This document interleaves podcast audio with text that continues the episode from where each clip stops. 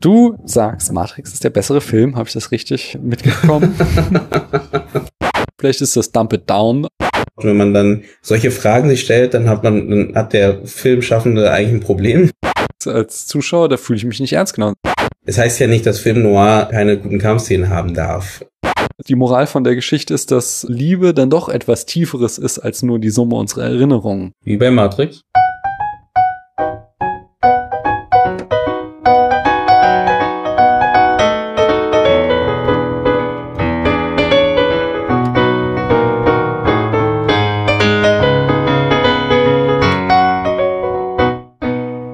Und willkommen beim Indie Film Talk Podcast, dem Podcast, wo es um die täglichen Freuden und den immer Mo Moment mal, Moment mal, Eugene, ja. da ist was falsch gelaufen. Wir sind hier nicht in deinem Podcast, sondern wir sind hier in meinem. Ihr hört immer noch den Spätfilm und ich habe hier zu Gast den Eugene.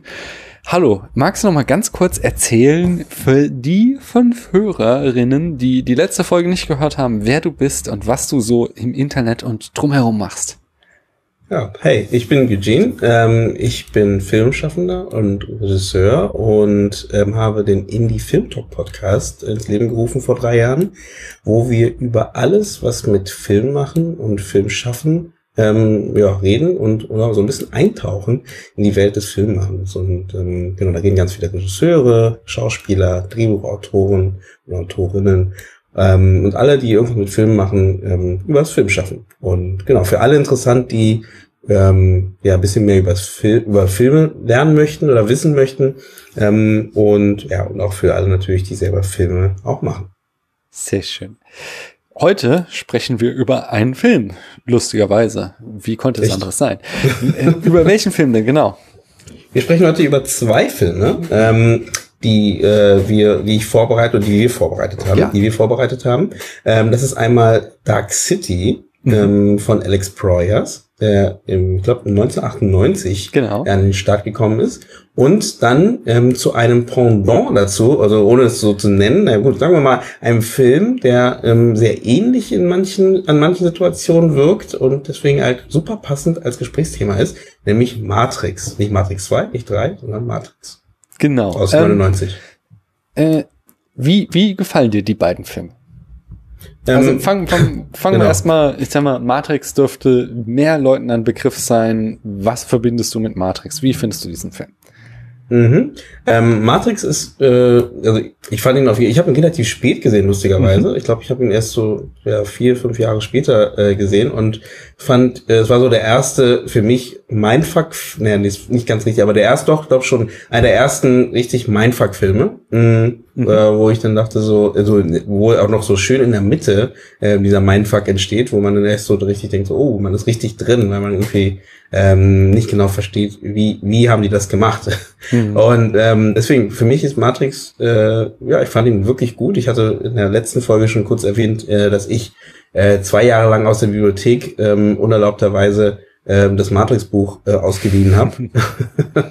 es gab so einen ganz großen Wälzer, mh, der irgendwie gefühlt 10 Kilo wog und äh, ganz viele ähm, Zeichnungen und äh, Storyboards und ähm, Sachen von den Film, von den von den beiden Filmschaffenden, äh, von den Wachowskis, ähm, ja, äh, da drin hatte und das war ein super spannendes Buch, fand ich, und ein super spannender Film ähm, für mich. Und du, was sagst du dazu?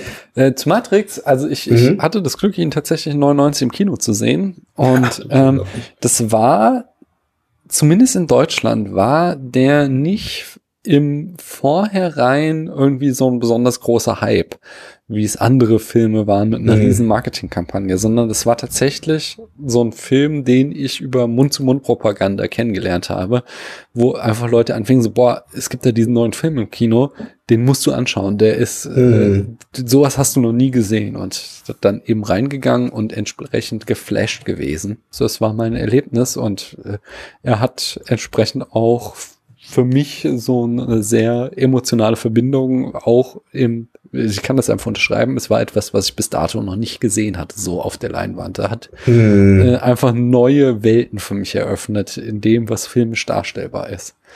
Und äh, das war das Besondere. Aber jetzt mal zu Dark City. Wie mhm. findest du den denn und hast du dazu eine emotionale Verbindung? Genau, Dark City finde ich äh, spannend, weil das ist für mich ähm, eigentlich äh, der Film, der so ähnlich wie du sagst, so ein bisschen diese neue Welten, die sie aufgemacht haben, mhm. ähm, super spannend fand und wichtig fand, äh, auch für mich selber. Hast du den vor oder nach Matrix gesehen?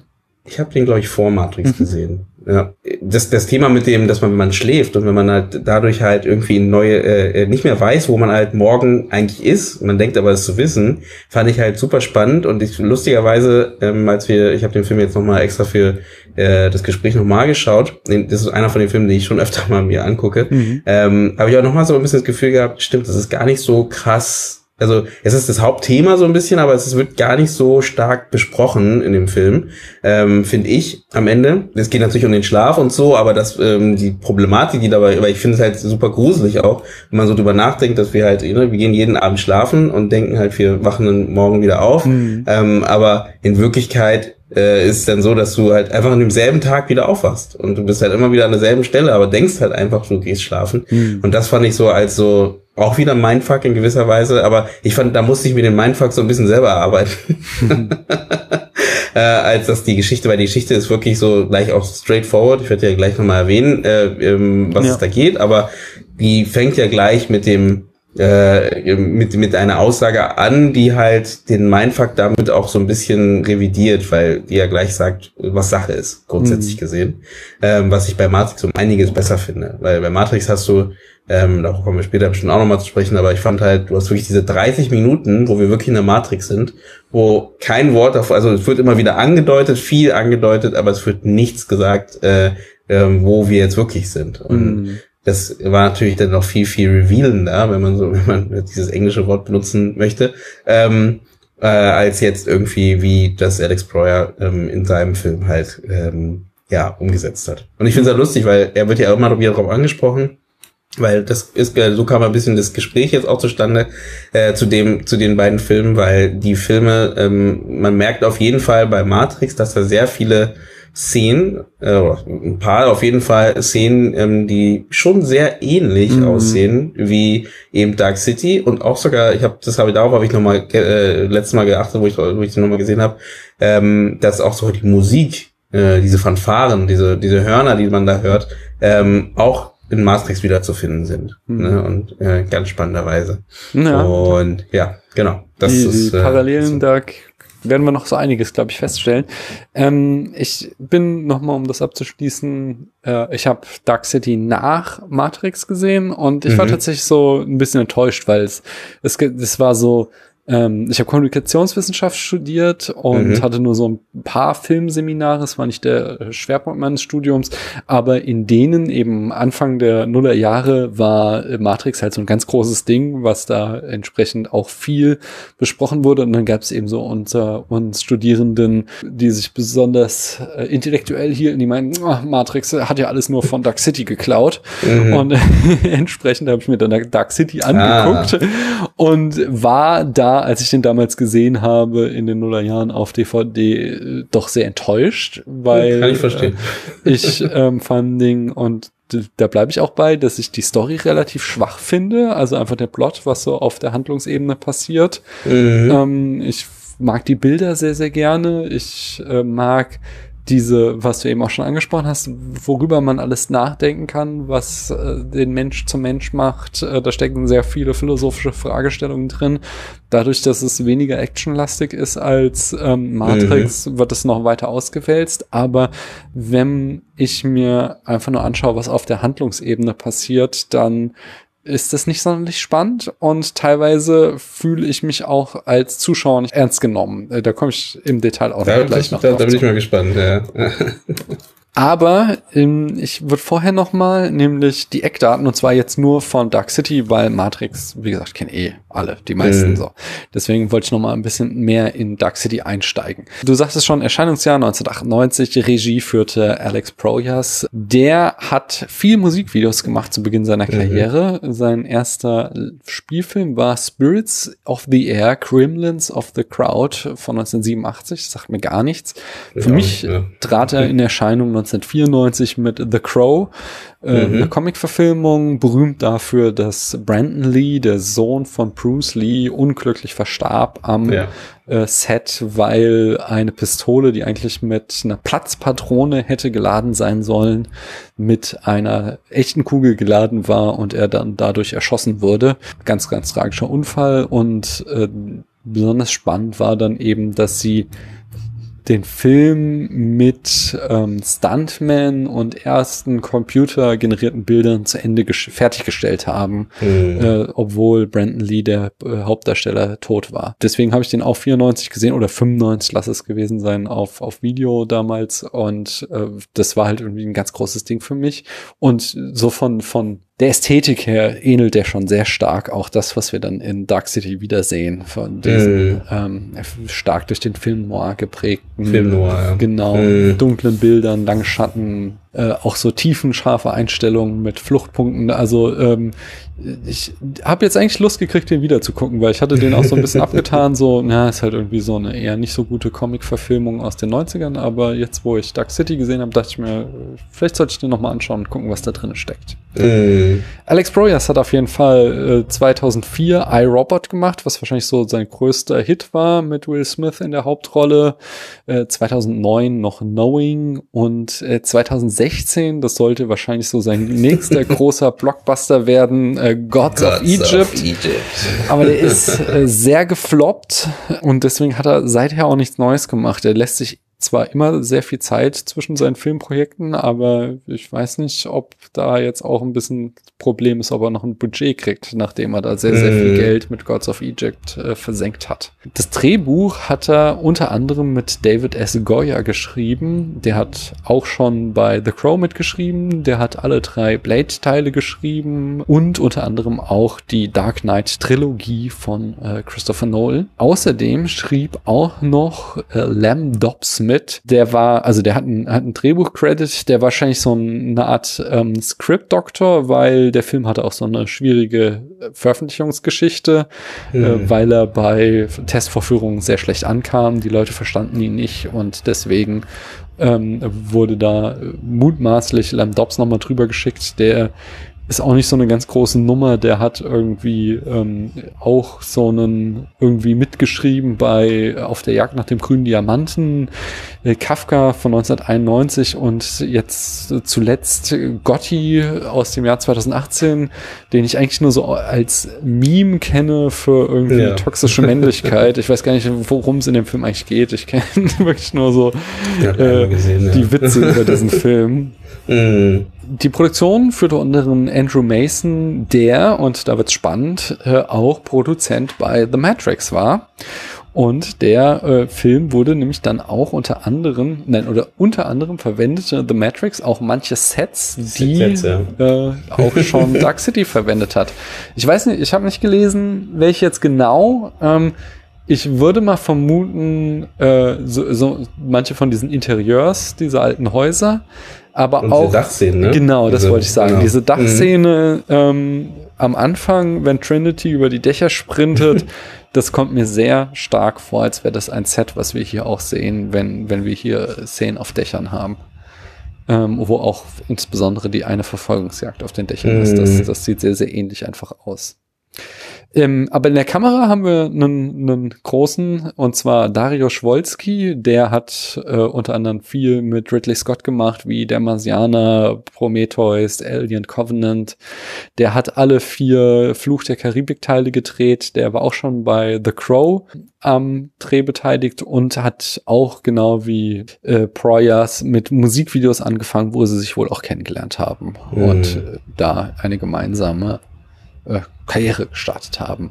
Äh, Im Schnitt nicht weniger renommiert ist Dorf Hönig, der ist vor allen Dingen durch seine Kooperationen mit Michael Mann bekannt, wie zum Beispiel der letzte Mohikaner oder äh, Heat oder auch Collateral Damage, aber auch Sachen wie Alarmstufe Rot, Auf der Flucht und The Crow hat er eben auch geschnitten. Die Musik macht Trevor Jones, der hat so Sachen gemacht wie die äh, Liga der außergewöhnlichen Gentlemen, From Hell, Notting Hill und auch Der letzte Mohikaner. Und dann komme ich zur Besetzung. Da haben wir Rufus Sewell in der Hauptrolle als John Murdoch. Ähm, das fand ich ganz spannend, weil das ist so ein Gesicht, das, das kommt mir super bekannt vor. Wollte ich auch sagen, ne? Ja, ja, das ist so ein Schauspieler, den, den hast du tausendmal gesehen, aber du weißt aber du eigentlich den Namen nicht, wo. Ne? So, ja, genau, und das auch. ich habe jetzt mal nachgeguckt, ich kannte von ihm Ritter aus Leidenschaft, The ah. Illusionist und jetzt ist er wohl in dieser Serie, die habe ich wiederum nicht gesehen, The Man in the High Castle. Ah, ja. Da steckt er wohl mhm. stark drinne. Ich finde äh, spannend hier auch noch, dass die ganzen Protagonisten in den Filmen so sprechende Namen haben. Also hier in dem Fall John Murdoch. Da steckt so die phonetische Nähe zu Murder drinne. Und mm, darum geht es mm. ja mhm. die ganze Zeit, ob jetzt äh, der Protagonist ein Mörder ist oder nicht. Aber der größte, größte Star aus dem Ensemble ist wahrscheinlich die weibliche Hauptrolle, Jennifer mm. Connelly, die spielt die Emma Murdoch. Wir kennen sie, also das finde ich auch zum Beispiel, äh, super spannend. Äh, bei, bei Dark City sieht sie auch noch so unglaublich jung aus, ob, ja. äh, obwohl sie da halt ja auch schon zwei Jahrzehnte vor der Kamera stand. Also sie, ihr Debüt war eben Sergio Leones, es war einmal in Amerika. Sie hat in Phenomena, in Labyrinth mitgemacht, in Requiem for a Dream, A Beautiful Mind und, und, und, und. Also die hat wirklich ein großen Film nach dem anderen. Und auch hier wieder der entsprechende mhm. Name. Äh, Emma leitet sich vom althochdeutschen Wort Ärmen ab und das bedeutet sowas wie allumfassend, universal und ähm, es ist. Lustig. Wusste ich gar nicht. Ist ja quasi ihr großes Motiv, die Frage, mm. ob mhm. Liebe universal ist oder ob Liebe an Erinnerung gekoppelt ist. Das ist ja mm. das, was ihren Charakter so ausmacht und das steckt da auch wieder drin. Kiefer Sutherland spielt Dr. Ja. Daniel Schreber. Auch ihn kennen wir schon seit den 80ern mit Filmen wie Lost Boys, Young Guns oder Flat, äh, Flatliner, Stand By Me, anderer. Er in den 90ern war mit Twin Peaks, dem Film zum Beispiel groß am Start und in den 2000ern mit der Serie 24, da kennen ihn wahrscheinlich die meisten her. Die meisten, ja.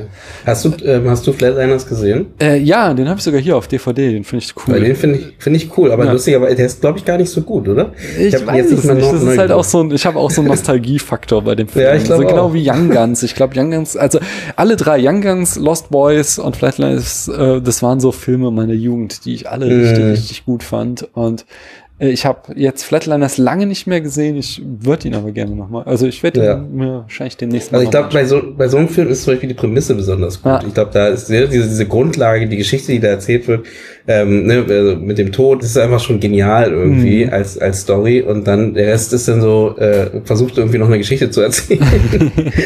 also ich muss mir nochmal angucken, aber ich habe irgendwie auch ganz dunkle Erinnerung, dass der nicht so gut war, mhm. ähm, wie ich ihn selber finde. Wenn man das versteht, was ich meine. Ja, absolut, absolut. Ich, wie gesagt, ich glaube, ich, ich werfe die DVD demnächst mal wieder rein. Mm. Es ist nämlich auch echt, echt viele Jahre her, dass ich den zuletzt gesehen habe, aber ich mochte den immer gerne. Okay. Ähm, ja, aber äh, auch wieder der, der sprechende Name, wie gesagt, Dr. Daniel Schreber oder Schreiber. Ja. Und zwar war Daniel Schreber ein berühmter Schizophrenie-Patient des 19. Jahrhunderts, der unter anderem die Lehren von Freud mitgeprägt hat. Und den einen habe ich noch rausgeschrieben. William Hurt spielt Inspektor Frank Bumstead. Den kennen wir aus Filmen wie Smoke, AI, äh, Künstliche Intelligenz von Spielberg, Syriana und auch bei Marvel springt er bei einer ganzen Menge Filme irgendwo im Hintergrund mit rum. Auch hier erneut der Name. Er heißt Frank Bumstead, aber das mhm. referenziert auf Henry Bumstead, der ein berühmter Art Director war, der unter anderem Vertigo äh, die Art Direction gemacht hat. Und Vertigo ist auch so ein Film, der hier sehr oft zitiert wird mit diesem wiederkehrenden Spiralmotiv, einfach den, mhm. was in beiden Filmen sehr prominent ist. Mhm. Das Budget des Films lag bei 27 Millionen, damit waren wir in den 90ern so im Mid-Budget-Bereich. Er mhm. hat aber auch nur 27 Millionen äh, eingespielt und wenn man dann bedenkt, ähm, dass er also dass da bei diesem Budget diese ganzen Marketingausgaben nicht irgendwie in der Regel mit rein, mhm. reingerechnet sind, heißt das, dass es ein Flop war für das Studio. Ähm, das hatte also einerseits äh, diese Gründe, dass er schon in Testvorführungen nicht so gut ankam. Ähm, es war durchwachsen. Äh, Proyas sagte, das Studio wäre auf ihn zugekommen und hätte ihm äh, buchstäblich gesagt, äh, dump it down. Ja. Äh, also im Audiokommentar zu dem Film sagte er, er kannte zwar den Ausdruck, einen Film dümmer zu machen, dump it down, aber er hätte nie erwartet, dass jemand das buchstäblich zu ihm sagen würde, so, dass jemand genau diese Worte verwenden würde. Und entsprechend haben sie versucht, irgendwie ihn noch simpler zu gestalten. Mhm. Äh, beispielsweise, was du eben auch schon so kritisiert hast, dass der Film quasi in den ersten Sätzen sein Mysterium verrät, durch ja. so ein Voice-Over von Kiefer Sutherland, der schon ganz verrät, dass es halt diese Aliens gibt, die alles kontrollieren. Äh, das war eine Entscheidung vom Studio. Das wollte mhm. Proyas nie. Und es gibt auch einen Director's Cut, den habe ich jetzt nicht gesehen, von 2009. Ja, gesehen. Mhm. Der soll auch problematisch sein, weil da wiederum so, äh, was das Pacing angeht und die Musik, das soll nicht so geil sein, habe ich gelesen.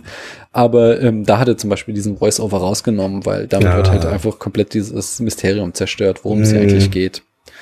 Aber das klingt nach einer Studienentscheidung, das stimmt. Ja, ja. ja. Das Aber geil, das andere war, was ihm auch noch sehr angelastet hat, war einfach, dass es so einer der Filme war, der äh, buchstäblich in der Bugwelle von Titanic abgesoffen ist. Und mm. das muss man mal vorstellen, dass 98 war Titanic der Film, der alles dominierte und alle Leute rannten ins Kino nur um diesen Film zu sehen und alle ja, Filme, ja. die zeitgleich veröffentlicht wurden, die haben halt kein Publikum gefunden. Und äh, dieses Schicksal erlitt eben auch Dark City. Das heißt, äh, selbst, obwohl er äh, dümmer gemacht wurde, äh, so doof das irgendwie klingt, konnte er kein Publikum finden, weil er einfach gegen so einen übermächtigen Konkurrenten antreten musste.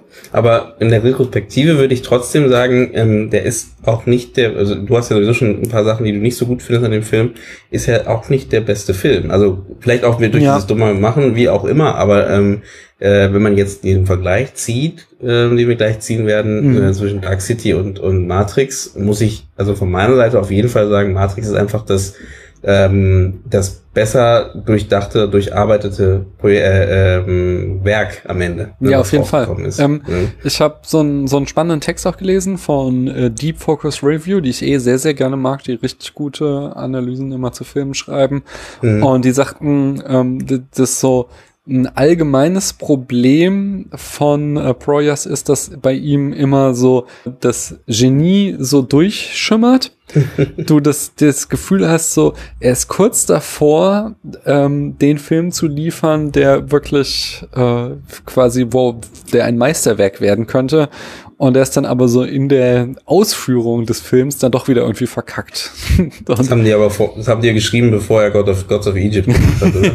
ja, ich glaube, das Review war schon ein paar Jahre her. Naja, das, aber es, es ging mir so um Filme wie jetzt uh, The Crow oder hm, eben, ja, gut, eben Dings, dass, dass ja. da einfach, dass da super viele spannende Gedanken drinne stecken und du das Gefühl hast, äh, der war kurz davor, wirklich was richtig Großes zu machen und hm. dann sind dann doch wieder so viele Sachen, die dich einfach ähm, ja, die einfach nicht nicht so gut geworden sind. Mm, mir fällt noch letztes dazu ein, ja. weil ich ähm, sehe vollkommen ein, dass dieser Film auch in diesem Bugwasser von, von Titanic war, mhm. hundertprozentig, aber ich muss auch sagen, dass der Film einfach auch eine andere Zielgruppe hatte ähm, und dementsprechend glaube ich, wenn er ein, ein Matrix geworden wäre, mhm. ähm, hätte er auch noch mal ganz andere Leute erreichen können, weil Matrix-Zuschauer sind jetzt nicht unbedingt die die, äh, das sage ich jetzt einfach mal so per se, aber jetzt nicht die, die jetzt sagen Titanic, Titanic, Titanic, jetzt nicht im großen Stil. Klar, es gibt Überschneidungen, ähm, aber ich glaube, ja, es war einfach auch nochmal eine ganz andere Zielgruppe, die man damit auch erreichen kann, auch durch dieses Film Noir etc. Das ist nochmal, ist eine ganz andere Art von Blockbuster-Kino. Genau, na, da sind wir noch bei meinem letzten Trivia-Fact, nämlich dem Genre. Da mhm. bewegen wir uns zwischen Film Noir, Science Fiction und Thriller. Und jetzt würde ich dir das Wort geben, dass du uns die Handlung von Dark City mal kurz zusammenfasst. Genau, also ich weiß gar nicht, ob ich das so gut hinkriege, aber ähm, ich versuch's einfach mal. Du darfst ja auch spoilern ohne Ende, nicht? Ah ja, stimmt, stimmt. Alle sterben am Ende. Nein. So, wollen wir loslegen. nee, also John Murdoch ähm, ist halt ähm, unser Hauptcharakter und der wacht halt ähm, ohne ähm, Wissen, was alles davor passiert ist. Also er hat ein, äh, eine Amnesie, ähm, und hat alles vergessen, ähm, was vorher war und äh, macht in einem, in einem Raum auf, in, einem, in, einem ba in einer Badewanne ähm, und hat so ein bisschen Blut im, im Gesicht und weiß gar nicht, woher das kommt und ähm, wird eigentlich von dem äh, Dr. Daniel Sch Schraber angerufen, das ist der, den du vorher erwähnt hattest, mhm. gespielt von Kiefer Sutherland ähm, und dann wird er durch ihn so ein bisschen auf den Weg gebracht, jetzt äh, da ein bisschen nachzuforschen, was was los ist, weil er weiß einfach nicht mehr, wer er ist und äh, wer äh, was ja was um ihn herum passiert. Und ich versuche mich kurz zu halten, deswegen, damit wir gleich ins Gespräch eingehen, ähm, auf der Suche ähm, nach sich selbst ähm, begegnet er halt ähm, der Situation, dass halt ähm, es Aliens gibt, die auf die Welt gekommen sind und die Menschen halt als Versuchskaninchen benutzen, um halt an, ja, wie, wie oft ähm, die Frage nach dem Leben oder die Frage nach der mhm. menschlichen Seele ähm, äh, nachgehen und ähm, die Menschen halt, wie gesagt, ähm, nutzen, um eben das zu finden, um sich selber ähm, äh, so eine Art Seele zu geben, wenn ich richtig verstehe, um halt dann äh, ihr, ihr, ihren Planeten oder ihre ihre ähm, ihre Rasse zu retten. Hm. Und ähm, genau, die, das Besondere an der Geschichte ist halt, dass sie eben diese Menschen halt in eine Art, in eine Art Loop setzen oder eine Dauerschleife setzen. Das heißt, diese denken halt, äh, dass sie den ganzen Tag oder mehrere Jahre leben, aber in Wirklichkeit leben sie immer nur ähm, zwölf Stunden und ähm, verfallen dann in so einen Schlaf und wachen dann halt nach, nach einer ähm, Umjustierung nachdem halt die diese ähm, außerirdischen Wesen sie äh, an eine andere Position setzen zum Beispiel, um halt was Neues auszuprobieren, ähm, erwachen sie wieder und denken halt, okay, jetzt sind sie halt Polizist oder äh, jetzt sind sie Bankangestellter ähm, und wissen gar nicht, dass sie gestern oder vor zwölf Stunden halt was ganz anderes waren. Und ähm, genau, das findet halt der äh, John Murdoch raus und ähm, fängt aber auch an, langsam zu merken, dass er irgendeine Kraft hat. Also die Kraft, die die haben, hat er auch irgendwie übertragen bekommen und äh, muss sich halt den stellen. Und das tut er auch und äh, schafft es, sie zu besiegen in einem äh, phänomenalen Kampf. und ähm, ja, kommt da, äh, nee, ich würde einfach da enden und ähm, er schafft ja. es, sie zu besiegen und äh, befreit damit halt oder gibt die Möglichkeit offen, ich glaube, das wird gar nicht am Ende so ganz klar gesagt, aber er hat die Möglichkeit, jetzt die Menschheit oder diese Menschen wieder zu retten. Und äh, genau. Es soll ja so eine Art Raumschiff sein, wenn ich richtig verstehe. Das heißt, die Menschen sind auch gar nicht mehr auf der Erde, ja. die ähm, gefangen sind, sondern die sind in so eine Art, ja, so eine Art Kuppel gefangen. Äh, die, ja, so einer Scheinwert, wo sie halt ähm, ja, sich frei bewegen können, denken sie, aber in Wirklichkeit halt eingesperrt sind mhm. und äh, manipuliert werden und ja, denen halt Sachen ausprobiert werden. Und genau, und das, wie gesagt, das hatte ich ja vorher kurz angedeutet, ich fand ja sowieso schon Grundlage spannend mit dem Thema, weil, weil das kann keiner ja beantworten, ist halt ähm, die Frage, woher weißt du denn, dass der Tag morgen äh, mhm. dass es immer noch du bist, der in den Tag, in den nächsten Tag geht. Und das hat mich, glaube ich, an dieser ganzen Geschichte besonders gehuckt und dann halt auch die, die, das visuelle Storytelling, also wie sie das Thema mit diesen, diesen Gebäuden, die halt dann ähm, neu erschaffen werden, indem sie halt äh, runtergezogen, ne, sie können runtergezogen geformt werden und dann entstehen wieder neue Häuser. Das heißt, da wo gestern ein, ein, eine Wohnung stand, ist heute plötzlich ein Bankgebäude ähm, und die Menschen halt denken halt die ganze Zeit, das ist alles ganz normal, alles ganz okay. In Wirklichkeit ändert sich alles um dich herum die ganze Zeit. Und wenn man sich das so ein bisschen überlegt und denkt sich so, Stimmt, das kann ja wirklich so sein und wir wüssten das ja noch nicht mal. Ähm, ist die, äh, ist das Ganze eine, eine spannende äh, spannende Sache und spielt ja auch damit mit, an was kannst du dich erinnern, an was kannst du dich denn wirklich erinnern, ähm, wo irgendwie keiner wirklich eine Antwort darauf hat. Mhm. Und ähm, ich meine, an wie viele Sachen kann man sich denn wirklich aus seiner Kindheit erinnern zum Beispiel? Ja. Ne? Und das fand ich super spannend in der Geschichte. Lass uns noch mal zwei Schritte zurückgehen. Ähm, ja. Einerseits möchte ich kurz noch mal auf die erste und die letzte Szene eingehen, weil das auch so ein äh, Lieblingsthema von mir ist. Wenn wir die mal erste, diese, erste Szene? Äh, also, die also, wenn wir mal einfach die Narration von Kiefer Sutherland ja. weglassen, ja. dann ähm, okay. beginnen wir mit einem Shot auf dem Kino mhm. äh, und wir sehen dort, dass äh, äh, angekündigt ist, äh, The Evil in der täglichen Spätvorstellung, was halt schon mal so eine schöne Anspielung ist, eben auf die Fremden, die da alles kontrollieren. Mhm. Und demnächst äh, wird erscheinen, wird auch schon angekündigt, äh, und dann steht da Be Okay of Dreams äh, und äh, mhm. Be Okay halt mit B und OK geschrieben, äh, mhm. was auch nochmal so eine Andeutung ist, wie dass die halt die Menschen in ihren Träumen immer äh, umprogrammiert werden. Und der Film endet dann auch wieder mit dem Shot auf dieses Kino und dann ist äh, die tägliche Spätvorstellung wird nicht mehr aufgeführt und dann steht nur noch da, dass jetzt Book of Dreams läuft. Und das ist halt einerseits eben ja dieses Versprechen, was du eben schon angesprochen hast, dass ja Murdoch uns vielleicht die Menschheit in eine glückliche Zukunft führen könnte. Und auf der anderen Seite ist es auch wieder eine von den vielen Referenzen, die der Film aufweist, weil Book of Dreams auch ein äh, Kurzfilm ist, meine ich, von ähm, dem Regisseur, äh, de, den er hier selbst referenziert. Mhm. Und dann, dann lass uns doch mal gleich, du hast es schon so oft angesprochen, in den Vergleich mit Matrix einsteigen. Mhm. Du sagst, Matrix ist der bessere Film, habe ich das richtig mitgekommen?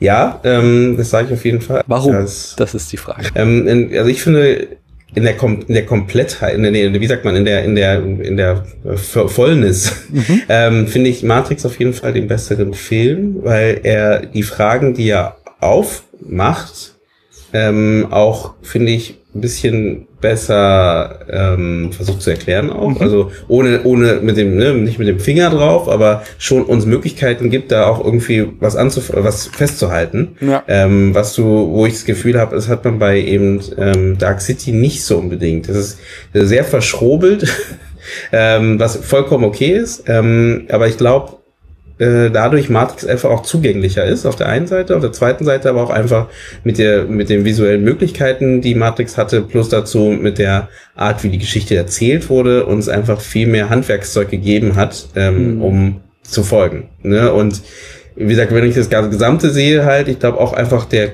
klügere Schachzug war eben auch noch diese wenn man jetzt Matrix nimmt, da ist ja noch besonders diese, ähm, die Wachowskis haben sich ja sehr inspirieren lassen von, von Ghost in the Shell zum Beispiel mhm. ähm, und von, also Akira ist auch mit drin, so also diese ganzen Animes und so.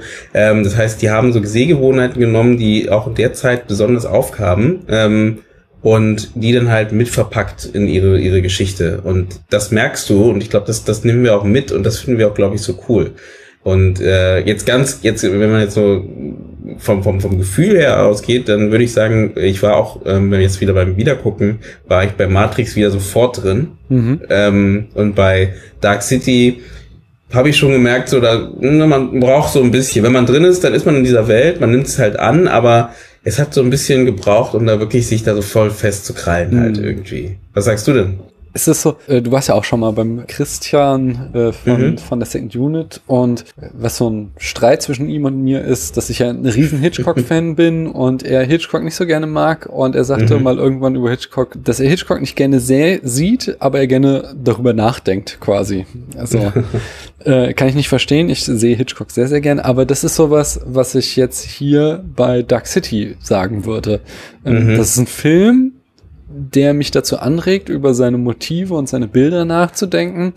Aber es macht mir nicht hundertprozentig Spaß, ihn zu gucken. Ich fand ihn jetzt beim zweiten Mal gucken besser als damals, wo ich mit sehr großen Erwartungen rangegangen bin. Mhm. Ähm, aber The Matrix bin ich tatsächlich von Anfang bis Ende gefesselt. Und da ist es so, dass, dass der Plot einfach unglaublich gut ist und diese ähm, philosophischen Überlegungen durch die Hintertür reinkommen. Ja, während ja. der die mir hier in Dark City in, in die Fresse hämmert mhm. die ganze Zeit. Und der Plot ist eigentlich nicht, nicht wirklich sonderlich spannend. Ich finde, äh, was ich vorhin sagte, wo ich mich einfach nicht ernst genommen fühlte, ist, dass der Film viel zu viel Zeit darauf verwendet, uns klar zu machen, dass Shell Beach nicht existiert. Ich habe mhm. gezählt, es sind insgesamt fünf echt lange Szenen, die sich nur darum drehen, dass dieser Ort, also äh, Murdoch hat aus seiner Vergangenheit die Erinnerung, also hat die Erinnerung an, an einen Ort seiner Kindheit, so einen Strandort, Shell Beach, und stellt halt fest, dass man den nicht erreichen kann von dieser Stadt mhm. aus, dieser Dark City. Und eigentlich dadurch, dass der Film ja so hart auf filmische Tradition rekurriert und so hart einfach äh, filmische Codes wiedergibt, ist mir das schon bei der ersten Szene klar, wo er da in einem Taxi sitzt und den Taxifahrer fragt, wie kommt man eigentlich zu Shell Beach und der ja. Taxifahrer kann ihm das nicht antworten. Mhm. Dann sage ich, okay, machen wir halt eben auch aus der filmischen Tradition eine Dreierregel raus und zeigt mir eben irgendwie drei Variationen dieser Geschichte. Aber dass er dann einfach nicht aufhört und immer noch weiter erzählt und er ständig mm. irgendwie äh, Leute danach fragt, wie kommt man eigentlich zu Shell, nach Shell Beach und es eigentlich mir schon lange klar ist, dass es keinen Weg dahin gibt und dass eben dieses Labyrinth äh, das, das zentrale Thema des Films ist, was uns ja auch immer wieder motivisch gezeigt wird. Äh, aber er da trotzdem, ich glaube, eine ganze Stunde oder so drauf rumhackt, dass unser Protagonist einfach äh, herausfinden versucht, wie er nach Shell Beach kommt. Mhm. Da, da fühle ich, denke ich halt so, okay, vielleicht ist das Dump It Down, aber für mich war das dann tatsächlich als Zuschauer, da fühle ich mich nicht ernst genommen. Da denke ich so, ey, das kann ich doch ökonomischer erzählen. Das kannst du mir in mm. kürzerer Zeit erzählen und dann mit dem Rest deines Films was Spannenderes machen, als mir immer wieder die gleiche Frage, existiert Shell Beach, vorzustellen, ja, ja, äh, ja. vorzulegen, wo ich schon längst verstanden habe, dass du mir sagen willst, nein, es existiert nicht. Es geht ja noch weiter. Also auch die, die ähm, Alien-Rasse wird ja auch nicht wirklich gut behandelt, finde mhm. ich. Also ähm, die sind sehr, also sehr oberflächlich als Bösewichte ähm, ja. hingestellt und auch sehr klar, dass sie ja, die, die wollen halt irgendwie äh, irgendwas forschen, ähm, warum, weshalb. Äh, äh, klar, ja, um zu überleben, aber das ist einfach dahingestellt. Ne? Mhm. Das ist jetzt nicht wirklich äh, besprochen, warum das wirklich so ist. Das ist das Erste. Das Zweite ist auch dann, ähm, gibt es ja so einen Moment, wo man denkt, oh, jetzt könnte es interessant werden, ist halt, als sie dem einem, ähm, ich weiß nicht, wie der heißt, aber einem von den Aliens seine Erinnerungen spritzen. Mhm. So, da denkt man, ähm, jetzt, wie gesagt, gut, dass ich den Film lange nicht mehr gesehen habe, dementsprechend war es dann wieder so, äh, habe ich das wieder vergessen. Dann denkt man in dem Moment, ähm, oh, da könnte es ja zu einer spannenden Situation kommen, weil er ja sich vielleicht jetzt langsam zum Menschen entwickelt, ne? Mhm. Also so als Gegenpart oder Gegenpol, ne? Und äh, der eine entwickelt sich mehr zum Alien, der andere entwickelt sich mehr zum zum Menschen, weil ähm, unser unser Hauptcharakter ist ja noch nicht fertig. Ähm, weil er muss ja noch lernen, ne? er muss ja noch besser, stärker werden etc. Ähm, und der andere kann, äh, kommt, kommt von der anderen Seite und wird langsam äh, zum Menschen. Aber das Einzige, was er tut, ist halt theoretisch immer noch der, der Killer sein. ne? Und der halt auf der Suche ist nach diesem, nach diesem, nach diesem Menschen. Ähm, das fand ich so ein bisschen verschenkte Chance, weil es mhm. war so, ja, toll irgendwie. Da, da, äh, mussten sie, also nur um zu wissen, wo er lang geht, ich meine, und das ist auch so ein, so ein Haken, den ich da sehe, für den Matrix viel, viel besser gemacht hat, ist halt, ähm, die Aliens sind, werden uns gezeigt als übermächtig. Ja. Ähm, ne, als äh, die, die sind halt wirklich oben, die, die gucken theoretisch von, von einer Glas, von, von, über, durch so eine Glaskugel können sie die Welt sehen. Und dann kannst du mir ja nicht verkaufen auf der anderen Seite, dass sie ihn durch die Stadt rennen lassen und er ist einfach unsichtbar für die, für ganz lange Zeit. Ähm, und gleichzeitig sind die aber so allmächtig und haben die ganze Kraft, äh, die ganze Stadt in, unter, unter ihrem äh, Joch. Ähm, und das fand ich, das ist ja manchmal so, wenn man so Filme schaut, wenn man dann solche Fragen sich stellt, dann hat man, dann hat der Filmschaffende eigentlich ein Problem. Mhm. Weil dann hat er dich ja eigentlich schon verloren in dem Moment. Ähm, weil irgendwie diese Fragen halt durch den Kopf geistern. Und ähm, das ist mir dann auch passiert. Dann dachte ich so, hm, stimmt eigentlich. Ähm, das ist irgendwie komisch. Und genau, dann gebe ich dir vollkommen recht auch, dass ähm, das Ziel von unserem Hauptcharakter, da zu diesem einem, äh, zu dem See da zu kommen oder zu dem Beach zu kommen, ähm, war sehr repetitiv am Ende. Mhm. War so immer wieder und dann ist er schon beim Bahnhof, kommt da nicht an, dann ist er aber immer noch so, er muss da unbedingt hin. Das haben wir dann relativ früh auch verstanden, dass er da unbedingt hin muss ähm, und dass das auch das Ende der Welt sein wird. Ähm, aber er kommt da einfach nicht an und das war so, pff, ja, haben ja. wir verstanden. Ne?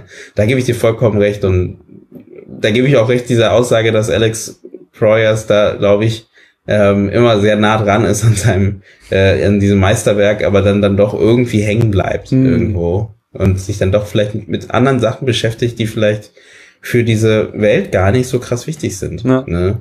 Was ähm, ein anderer Punkt ist, dass er er ist ja wesentlich ärmer an Action als The Matrix. Definitiv. Mhm. Ähm, was ich eigentlich ganz gut finde, so weil weil er versucht sich hier halt in einem Film noir und da kommt es nicht auf Action an, sondern mhm. das finde ich auch eigentlich noch mal kurze Abzweigung. Eigentlich finde ich das spannend, weil er den Film noir quasi nur so als Vehikel benutzt. Also mhm. das so dieser Neo Noir ist einfach seit Blade Runner ja auch ein beliebtes Sci-Fi-Setting und dass er aber das so ein bisschen dekonstruiert, indem er ähm, zwar so oberflächlich eine äh, Noir-Geschichte erzählt, da an der eigentlich aber gar nicht interessiert ist. So diese eigentliche Polizeiarbeit spielt ja so gut wie keine Rolle.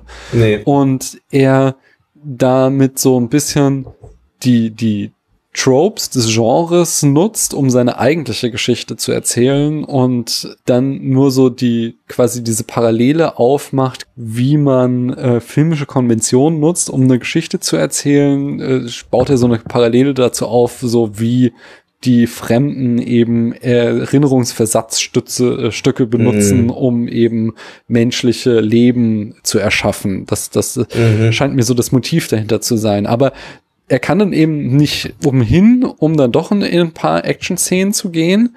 Und die sind dann wiederum auch einfach nicht gut inszeniert, finde ich. Also die einzige, wo wirklich mal Spannung aufkommt, ist, wo dann die Häuser zusammenrücken und Murdoch mm. da in letzter Sekunde fliehen muss. Aber der Rest, sowohl diese Actionsequenz da oben an dieser Shell Beach Reklame, wo ja, er das erste Mal gestellt wird von den Fremden, die ist irgendwie total verhackstückelt. Da konnte ich nicht irgendwie einen besonderen Reiz empfinden und dann vor allem das Finale. ich sehe, dass hier auch eine große Parallele zu The Matrix ist, weil dann am Ende der Oberbösewicht da sein Messer ja. auf äh, Murdoch wirft und aber Murdoch dann genau wie Neo am Ende es schafft, dieses Messer zu kontrollieren und mhm. zurückzuwerfen. zurückzuwerfen also, ja. die, die Bilder ähneln sich da stark, aber in The Matrix ist es halt geiler gemacht und hier ist es äh, dieser, dieser komplette Endkampf lässt mich vollkommen kalt und es ist für mich irgendwie eine relativ witzlose Pointe, auf die da der Film hinausgeht, nachdem er eigentlich viel Spannenderes zu erzählen hätte, als dass er uns so einen äh, unkreativen Endkampf dann zeigt. Ich glaube, du siehst in der Szene besonders, dass sich der, der Regisseur sehr stark eben auf diesen Film Noir-Teil mhm. gestützt hat und auf die, die Frage des Lebens und was ist Leben ähm, mehr darauf ähm, eingehen wollte, als eben dieses Pompöse zu machen. Mhm. Ähm, oder diesen, diesen ähm, Kampf, weil es wirkt so, als ob die noch nicht mal bei, also nicht wirklich auf die äh, ähm, wirklich geguckt haben, dass Choreografie technisch halt viel passiert. Weil ich meine, es heißt ja nicht, dass Film Noir keine guten Kampfszenen haben darf. Ähm, ohne jetzt, ich will jetzt, ich habe jetzt kein Beispiel für einen schönen Film Noir mit einem schönen Kampf, Kampfszenen, aber ähm, wenn du schon Kampfszenen einbaust, heißt es ja nicht, dass sie schlecht sein müssen, weil es Film Noir ist. Mhm. Ähm, ne, also da das, das, ich meine, das, das wollte ich sowieso gerade sagen. Diese Parallelen, die wir gerade angesprochen, die, die äh, findet man auch noch mal hier durch diese Mischung aus verschiedenen äh, Genres, ähm, die beide Filme auch wieder haben. Ne? Du merkst bei, eben wie du gesagt hast, bei Dark City das Thema eben Film Noir etc. Mhm. Und bei, äh, hatte ich ja schon vorher gesagt, bei ähm, Matrix hast du ja auch sowas wie eben die Anime an, Einschl ähm, äh, Anstriche da drin. Ähm, du hast dieses alte Action-Kino mit drin. Äh, hatte sogar manchmal so ein bisschen das Feeling von Speed. Mhm. Äh, äh, in manchen Szenen mit drin und so, ähm, kann auch an Keanu Reeves liegen, aber grundsätzlich gesehen. Und äh, du merkst halt bei beiden Filmen, dass sie viele Einflüsse von verschiedenen Genres hatten, ja. ähm, die sie mit eingebaut haben. Und auch hier, wie du sagtest, da finde ich halt, dass Matrix es besser gelöst hat und diese Einflüsse auch ausgespielt hat und einfach wirklich zum Ende erzählt hat. Und ähm, eben, wenn es Science-Fiction-Anteile sind, halt wirklich auch dann, ja, durch, durchgedrückt hat halt. Und, mhm. und auch ohne sich das also sagen wir so, auch ohne es krass zu verstecken, halt auch die Einflüsse gezeigt hat. Ne? Du hast halt ganz klar, wie gesagt, ich habe vorher von Ghost in the Shell ja. erzählt, ne, wo du ganz klar die Einstellungen siehst und die Lobby ähm, klar, da haben wir ja genau, genau. Ne? Und äh, das sind halt, äh, finde ich auch gar nicht so schlimm, weil ja. du merkst halt einfach, da kommt es so ein bisschen her. Wenn man es weiß, wenn man es nicht weiß, sind es einfach schöne Szenen, weil die einfach gut gemacht sind. Auch diese, die haben ja ganz oft auch mit mit ähm, äh, Szenen gearbeitet oder mit, mit, mit Kampfchoreografie gearbeitet, dass du halt zum Beispiel, wenn der Tritt kommt, siehst du den Tritt von mehreren, äh, aus mehreren, mehreren Einstellungen. Mhm. Ähm, was auch spannend ist, kommt ja genau aus dem asiatischen Kino, ne? Ähm, und das haben die auch dort in, in The Matrix benutzt. Ne? Ja. Das heißt, die haben da schon ganz klar geguckt und übernommen. Und das, das finde ich einfach spannend, was sie da äh, geschafft hat. Deswegen meine ich ja so, so das Große und Ganze, so dieser All-Around, der Film selber funktioniert, glaube ich, mit Matrix um einiges mehr als Dark City. Und obwohl man jetzt, genau, dann, da kommen, wie, wie du sagtest, da kommen ja, ja, das ist äh, geklaut von Dark City. Mhm. Finde ich gar nicht. Ich glaube, da sind eher die, ähm, deswegen wollte ich das mal aufgreifen allgemein, ja. weil ich finde halt eher, dass man merkt, äh, wie du schon sagtest, Produktion ist dieselbe, ähm, dass viele Teile halt sehr ähnlich sind. Ähm, und das Thema sehr ähnlich sind, aber die Geschichte geht ja in eine ganz andere Richtung. Mhm. Ne? Also wenn man jetzt nicht so klein, kleinkariert ist. Ich finde, die Geschichte geht in eine vollkommen andere Richtung halt grundsätzlich gesehen, obwohl dieselbe Frage gestellt wird natürlich am Ende. Ja, und das finde ich ähm, insgesamt spannend, weil in den späten 90er Jahren wir so eine ganze Handvoll Filme haben, die mhm einerseits ähm, so ein, also die, die so philosophische Themen aufwarfen, also mhm. wie jetzt Dark City, Matrix. Dazu würde ich noch zählen zum Beispiel Existenz auch von Cronenberg mhm. oder Ghost in the Shell, den du auch schon erwähnt hast. Mhm. Ähm, da stecken so einerseits, wenn ich jetzt mal mein äh, philosophisches Nerdtum raushauen darf, äh, ganz stark natürlich dieses platonische Höhlengleichnis drinne, also mhm. dass der Mensch in einer Höhle sitzt und die wahre Welt nicht erkennen kann und muss sich daraus befreien, um aus der Höhle hinauszusteigen, um zu sehen, wie die Welt wirklich ist. Das ist so ein Motiv, was hier in den Filmen ganz stark hervorkommt. Und ähm, das andere, was da ganz tief drin steckt, ist, dass da so existenzialistische Fragen, so was, was macht den Menschen zum Menschen? Was ist das Wesen des Menschen? Steckt ja auch schon in dem Film Existenz drinne, der Existenzialismus. Mm. Und was, was ich auch spannend finde, ich, also ich habe so in den frühen 2000ern äh, studiert, unter anderem Philosophie und sowohl der Platonismus als auch der Existenzialismus waren da komplett out. Das war nichts, womit sich die akademische Philosophie beschäftigt hat. Das war mm. wirklich altes Eisen. Und zugleich kommt hier in der Popkultur, in den, in, im Film, sind das so Themen, die wieder hochkochen. Also es gab es so ein bisschen noch mal mit Baudrillard und seinem Simulacra, was so, so auch so, so diese Simulationstheorie, die mhm. Matrix stark beeinflusst hat. Da steckt auch viel Platon drinne. Aber ähm, es ist trotzdem, gab es da so eine Diskrepanz und also das ist auch ganz typisch für Philosophie, dass es einfach eine sehr, sehr langsame Disziplin ist und die immer irgendwie ein paar Jahrzehnte zurückhängt äh, der Weltentwicklung.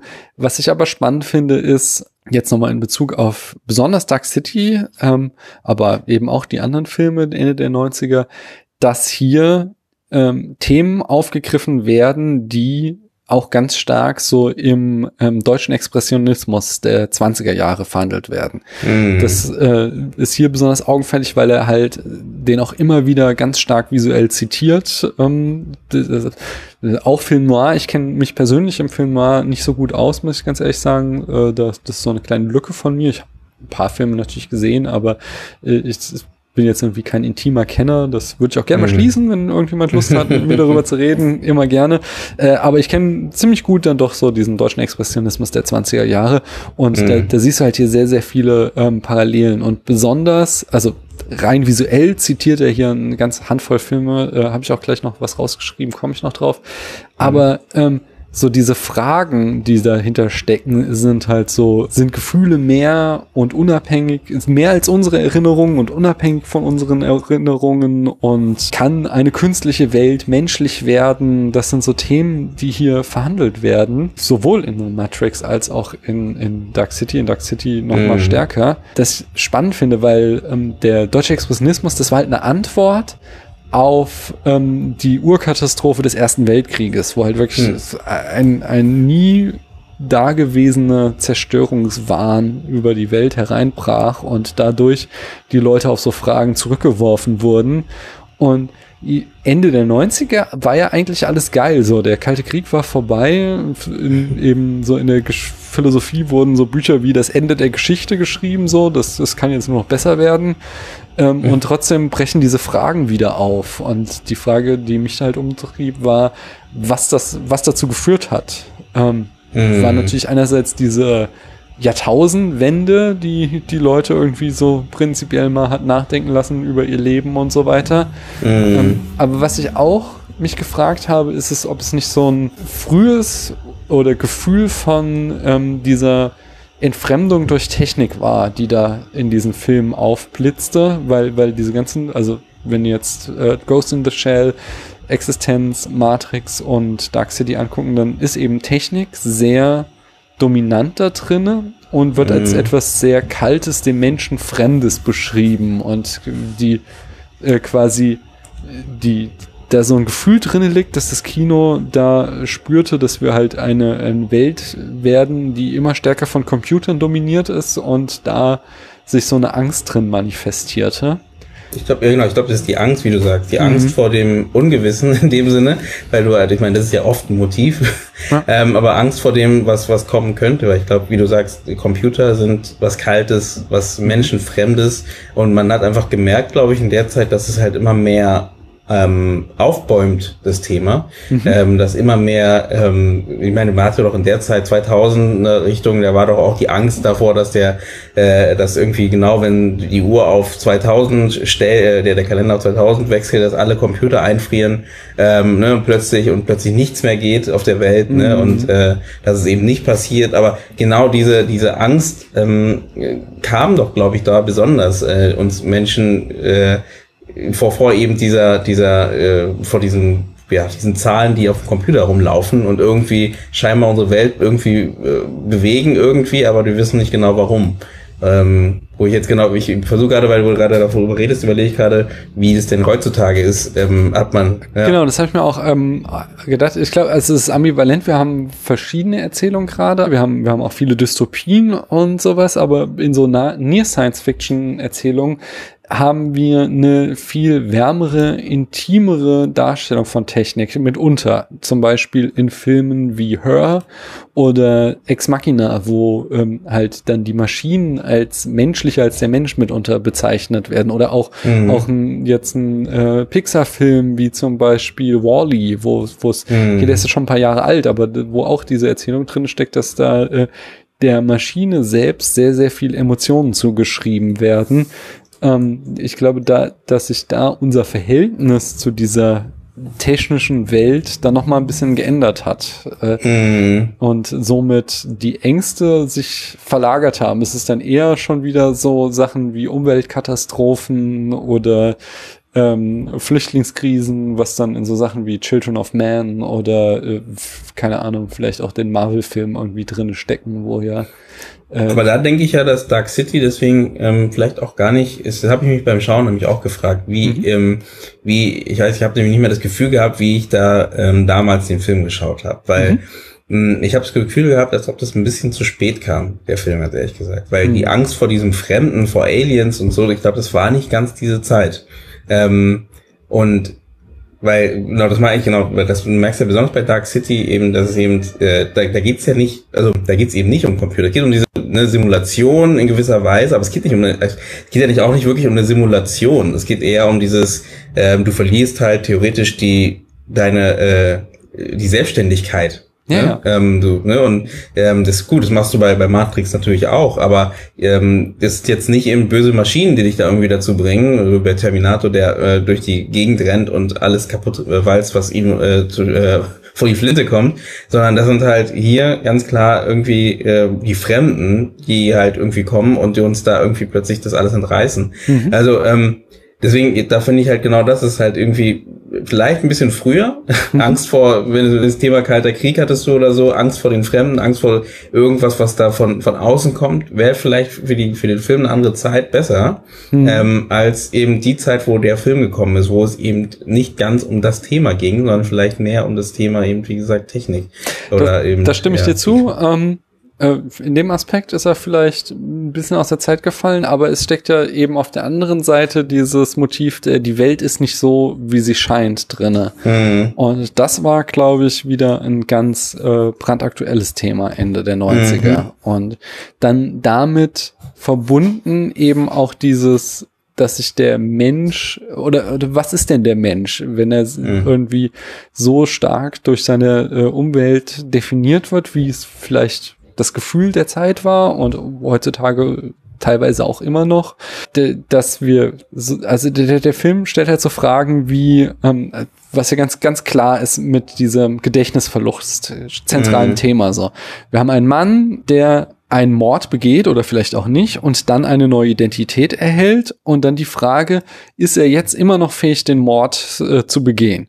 Ist die Frage, ob er, ähm, ob das, was ihm zum Mörder macht, irgendwie tief in seinem Wesen drin steckt ist oder nur so die Summe seiner äh, bis dahin äh, gelebten Erfahrung ist. Um, ähm, und das, glaube ich, äh, war wieder so ein, so, ein, so ein ganz aktuelles, hochbrisantes Thema, wo, wo er dann doch auch schon wieder am Puls der Zeit war. Und mm. ähm, was, was wahrscheinlich auch bis heute noch nachhalt. Also was, was noch nicht irgendwie, da steckt ja diese Debatte zwischen Nature versus Nurture, also ob wir äh, quasi Produkt unserer Gene sind oder Produkt unserer mm. Erziehung. Und da hat sich auch so im wissenschaftlichen Diskurs so, so ein Zwischenweg herausgestellt. Also wir sind weder noch, sondern wir haben halt ähm, Potenziale, die angelegt werden. Manche haben zum Beispiel ein höheres Aggressionspotenzial, aber das heißt nicht unbedingt, dass sie gleich zum Mörder werden müssen, sondern das mhm. ist dann mhm. wieder eine Frage ihrer Prägung. Und, mhm. und solche Themen werden hier verhandelt, wo er dann doch wieder irgendwie sehr, sehr aktuell ist. Und ähm, ja, das ist, also. Aber er verliert diesen Pfad ja relativ schnell, finde ich, oder? Ähm, also, äh, das, weil das ist eine gute Frage. Jetzt, jetzt spür ne? mal aus. ähm, weil er ja ähm, diese Frage stellt sich ja mit stimmt schon auf jeden Fall. Also warum es auch darum geht, ob er jetzt die die Prostituierte umgebracht hat oder nicht. Und dann geht er selber das prüfen, ob er wirklich ein Mörder ist oder nicht. Ne? Und ähm, aber ab ab danach, ab dann, wo er weiß, dass er es nicht, also wir als Zuschauer kriegen mit, okay, er hat sie nicht umgebracht und es mhm. wird zwar in der Geschichte zwar noch als Thema aufgegriffen, dass, dass die es nicht wissen, aber da wir uns jetzt schon diese diesen ähm, diesen Gedanken entfernt haben und wir schon wissen, dass er ja eigentlich kein Mörder ist, ähm, hat sich für mich die Frage gar nicht mehr gestellt, ob ähm, inwieweit er halt ähm, ja Sklave von seinen seinen äh, Erinnerungen oder sein sein bisherigem Leben ist, weil ist er ja scheinbar nicht. Mhm. Ähm, und dementsprechend war es dann so, okay, damit ist das Thema ähm, erledigt. Deswegen, ich habe das Gefühl gehabt, es hat vielleicht aufgemacht, diese Tür, aber hat er dann irgendwie dann auch wieder relativ schnell fallen lassen, weil danach wird es ja nicht mehr wirklich aufgegriffen. Also ab ja, dann, wenn ja, er dann loszieht. Ja, ja er erzählt es nicht zu Ende, aber ich finde, der Film ist hier doch ambivalenter, als es zunächst scheint, mhm. weil er sagt uns eigentlich nie, dass Murdoch nicht der Mörder ist. Er sagt uns nur, dass ja, er keine Erinnerungen mehr hat und dass ihm diese äh, Erinnerungen äh, halt nicht indiziert werden konnten oder beziehungsweise Schreiber das absichtlich nicht gemacht hat oder wie auch immer. Mhm. Dass also dieser, dieser äh, Prozess des ähm, Tunings bei ihm nicht quasi vollendet werden konnte, er nicht in einen neuen Menschen umgewandelt werden konnte. Ähm, aber ja. aber ja. es gibt so ein, dann in, in der Visualität äh, einen harten Widerspruch dazu und zwar auf dem Opfer der toten Prostituierten ist mit Blut so ein Spiralmuster gezeichnet. Mhm. Und das ist wiederum eben so ein Motiv, was Murdoch in seinem äh, weiteren Verlauf des Films immer wieder begegnet, was eben mm. uns dann quasi nahegelegt wird, dass das irgendwie mit seiner Identität zusammenhängt, obwohl er ja diese Erinnerungen nicht hatte, haben kann. Und ja, aber wenn wenn du mir äh, wenn die mir aber platzieren, dass halt sowieso eigentlich alles gesteuert wird von diesen Aliens, ähm, dann stellt sich für mich dann nicht die Frage, weil er, er kann ja nichts daran ändern in dem Sinne, weil er ja ähm, also er wird ja beliebig programmiert von denen. Das ja. heißt, wenn er jetzt in einem Leben davor halt ein Mörder war, mhm. Eh, würde, wüsste ich jetzt nicht, wie ich jetzt sagen würde, dass es ähm, er wird per, er ist per se ein Mörder, aber ist er ja, nach der Geschichte ist es ja nicht. Er kann ja beliebig programmiert werden zu irgendwas, dann ist er morgen kein Mörder und übermorgen ist er wieder äh, ein, ein Raub, Raubzugs, was auch immer, ein Dieb. Mhm. Aber er tritt ja, also er wird uns ja jetzt präsentiert als ähm, weiße Karte. Er ist ja, er ist ja quasi Tabula Rasa, dadurch, dass er keine Erinnerungen mehr hat. Und dann haben wir auf der einen Seite eben. Und da bringt ähm, er keinen um. Ne? Äh, ja, ja, das stimmt. Aber genau. wir haben, äh, wir haben eben dieses Motiv, dass die Frage halt gestellt wird. Einerseits ähm, so so der Mord, den der wurde dir mhm. einprogrammiert, den hast du jetzt mhm. nicht begangen. Aber dieses äh, Spiralmotiv, was ich auch auf dem Mordopfer fand, taucht auch im weiteren Verlauf auf. Und ähm, dem damit das wird jetzt kontrastiert mit dem Motiv der Liebe, dass die Liebe, mhm. die er auch eigentlich nicht empfinden kann, weil er ähm, ja die Erinnerung nicht hat, die mhm. er aber aus irgendeinem paradoxen Grund doch äh, wiederum empfindet zu Emma und mhm. dann quasi ja so, dass die Moral von der Geschichte ist, dass Liebe dann doch etwas Tieferes ist als nur die Summe unserer Erinnerungen. Wie bei Matrix. Ja, ja, das, da, da wird auf jeden Fall auch wieder ein ähnliches Thema. Die, ich finde die, da auch die Frauenrollen zu vergleichen spannend, weil also in beiden Filmen sind die Frauen eigentlich ja dazu da, die Männer zu definieren. Äh, mhm. Aber ich finde es trotzdem bei Matrix wesentlich besser, weil Trinity einfach eine äh, agierende Person ist und äh, allein schon mit diesem Badass-Prolog, in dem sie eingeführt wird, der jedem den Unterkiefer drunter klappen lassen, sie, mm. sie, einfach viel mehr Fleisch und Blut ist als hier Jennifer Connelly, Emma, die ja. wirklich nur dafür da ist, uns irgendwie Sachen, Frau. genau, über den Protagonisten klar zu machen. Also da, da auch nochmal ein Punkt, ganz klar für die Matrix. Mhm. Ich muss aber auch trotzdem sagen, bei der Matrix, ähm, jetzt wieder retrospektiv, äh, jetzt nach mehreren Jahren, ähm, gebe ich dir vollkommen recht mit Trinity. Mhm. Dachte mir aber auch, dass ihr auch wieder was zugeschrieben wird, was irgendwie so klar ist irgendwie, wo man denkt so, ist ein, eigentlich ist ja ihr einziger Job, wie du genau wie du gerade gesagt hast, ihr einziger Job ist es eigentlich, ähm, ihn zu lieben. Ja. ne? Und es wird ihr irgendwann von diesem, äh, von dem Orakel prophezeit und ist, ich meine, das ist ja, ich meine, den, den Männern wurden ganz andere Motive gegeben, ne? Also mhm. ne, auch, auch, auch Neo wurden ganz andere Motive gegeben. Ja. Ähm, und, und ihr einziges Motiv ist halt eigentlich, egal wie sie da kämpft und was sie da macht, ist ihr einziges Motiv, sie sucht gerade ihren Mann, ähm, den sie lieben kann. Mhm. Ähm, und ähm, wenn sie den gefunden hat, dann hat sie, dann, ne, dann hat sie ihre Erfüllung theoretisch. Äh, und das fand ich dann auch so, hm, das ist ein bisschen einfach für eine Frau irgendwie wieder. Ne? Also das ja, ja. ist ähm, wenn man jetzt äh, den Bechteltest nutzen will. ich glaube, Matrix, äh, also stehen, glaube obwohl, ich glaube, Matrix könnte, bin ich mir jetzt nicht ganz sicher, könnte es unter Umständen ein Gespräch zwischen Trinity und, ach, wie heißt sie, dieser blonden Frau geben? Ja, stimmt, äh, aber also, Hyper oder sowas, na, Cypher oder sowas. Nee, Cypher ja. ist der, der Oh, also Cypher ist der Böse. Ja, genau. Der ich weiß andere, es jetzt ja. gerade nicht. Mhm. Aber, ähm, aber hier, also in, in, in dem gegenüber äh, Dark City ist da, es gibt, glaube ich, zwei oder drei Frauen im ganzen Film und die sind irgendwie meilenweit voneinander entfernt, um jemals ein Gespräch miteinander zu führen. Mm, ja, und ja, ja, besonders Emma spricht eigentlich über nie irgendwas anderes als ihren Mann. Von daher, also der Bechteltest wird hier sowas von nicht erfüllt. Ja, ja, ja. Mir fällt, mir fällt gerade noch was ein, weil wir gerade über Cypher reden. Ich glaube, Cypher war der, der Typ mit dem, mit dem Ziegenbart. Hm. Ähm, ähm, kannst du dich dran erinnern, da gab es diese Szene, wo, also um, um Cypher als, als einen hinterhältigen, hinterhältige Person darzustellen, ja. gibt es ja diese Szene in dem, in dem Restaurant, wo er das Fleisch isst ne, ja. und genüsslich ähm, da reinbeißt. Und super Szene und auch super geschrieben, fand ich. Also, aber ähm, ich fand es ein bisschen, also spannenderweise dann im Nachhinein dachte ich so, aber auch spannend, wie ähm, einfach sie sich das gemacht haben, ihn als ähm, hinterhältig darzustellen, mhm. weil es kam wirklich eigentlich die Szene aus dem Nichts er sitzt, ne, ich glaube, er war, die waren sogar noch auf der Nebukadnezar und unterwegs und äh, fahren da herum und dann gibt's ein kurzes Gespräch und dann gibt's einen Schnitt. Ähm, ich glaube, so stimmt, es war das Gespräch, nachdem er mit Neo über ähm, über äh, Morpheus redet und ja. nochmal sagt, ähm, ja, ich würde nochmal ne, so ein bisschen drüber nachdenken, ähm, ne, gut, das verstehe ich, hm, so, so die, die Schlange in der Geschichte, ne, und äh, packt ihm noch so ein paar Sachen ins Ohr, ähm, dass er kann er selber entscheiden, was er möchte, aber denk mal ein bisschen auch darüber nach. Mhm. So, und dann Schnitt, ähm, wir springen in diesen, äh, in dieses Restaurant und sollen sofort verstehen, dass er äh, eigentlich was Böses im Geschilde mhm. führt. Wo ich dachte, so ist ein bisschen äh, easy.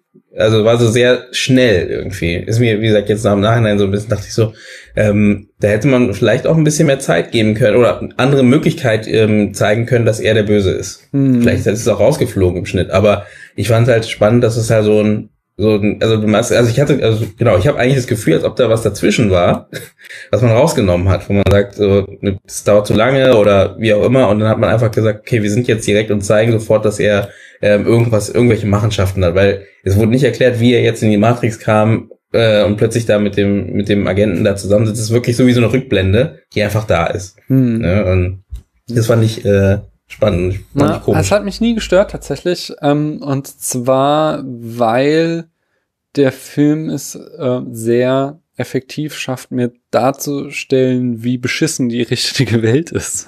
Dass es eben mhm. diese, äh, dieser Konflikt aufgemacht wird.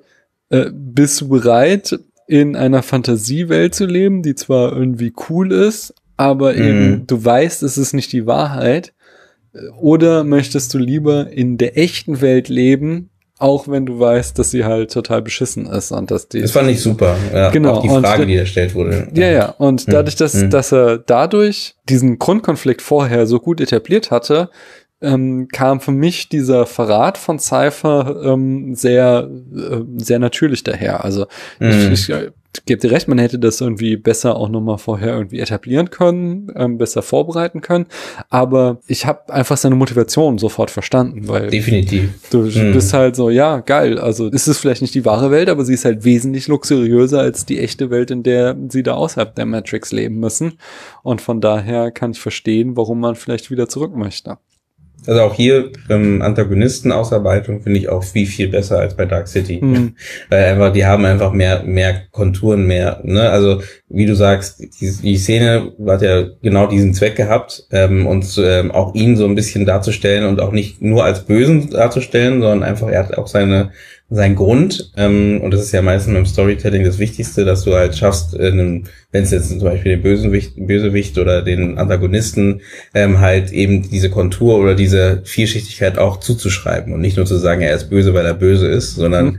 Er ist böse, weil er eben die Welt, also für ihn ist er ja nicht böse. Er sieht ja die Welt für sich eben anders ähm, und oder in sein auf, für sich ist er natürlich ne, klar, ne? Er sagt so, naja, warum soll ich denn da draußen nehmen? Das haben die auch gut gut zusammengepackt. Mit davor siehst du, wie sie essen, ne? Dieses ja diese Matschepampe in Anführungsstrichen äh, und und dann siehst du halt, oder war doch davor, glaube ich, ne? Das ja, Essen. ja, ich glaube. Ja, genau. Und dann und dann und dann siehst du danach halt klar, wie er dann da schön in dieses Steak reinbeißt mhm. und äh, und und das genüsslich ist, den Wein da hat und na klar, und dann verstehst du natürlich. Und dann auch noch, klar, er macht ja einen Deal und sagt, hey, wenn ihr, solange ich, auch das ist zwar ein Satz, der so nebenbei ist, könnte man als Exposition nehmen, aber ich finde sie gut, äh, den Satz, wo er sagt, ähm, wenn ich hier als, äh, wenn ich ein bisschen Kohle hab hier und so, ne, er möchte natürlich jetzt nicht da als armer Schlucker landen, ähm, wenn ich hier ein bisschen Kohle hab, dann alles cool, dann mache ich, helfe ich euch da. Mhm. Ne? Und das war für mich vollkommen sinnig, dass genau so ein Gedanke äh, würde jemand, der in dieser Situation ist, wahrscheinlich auch mal haben. Ne? Und der ist vielleicht schon mehrere Jahre dort.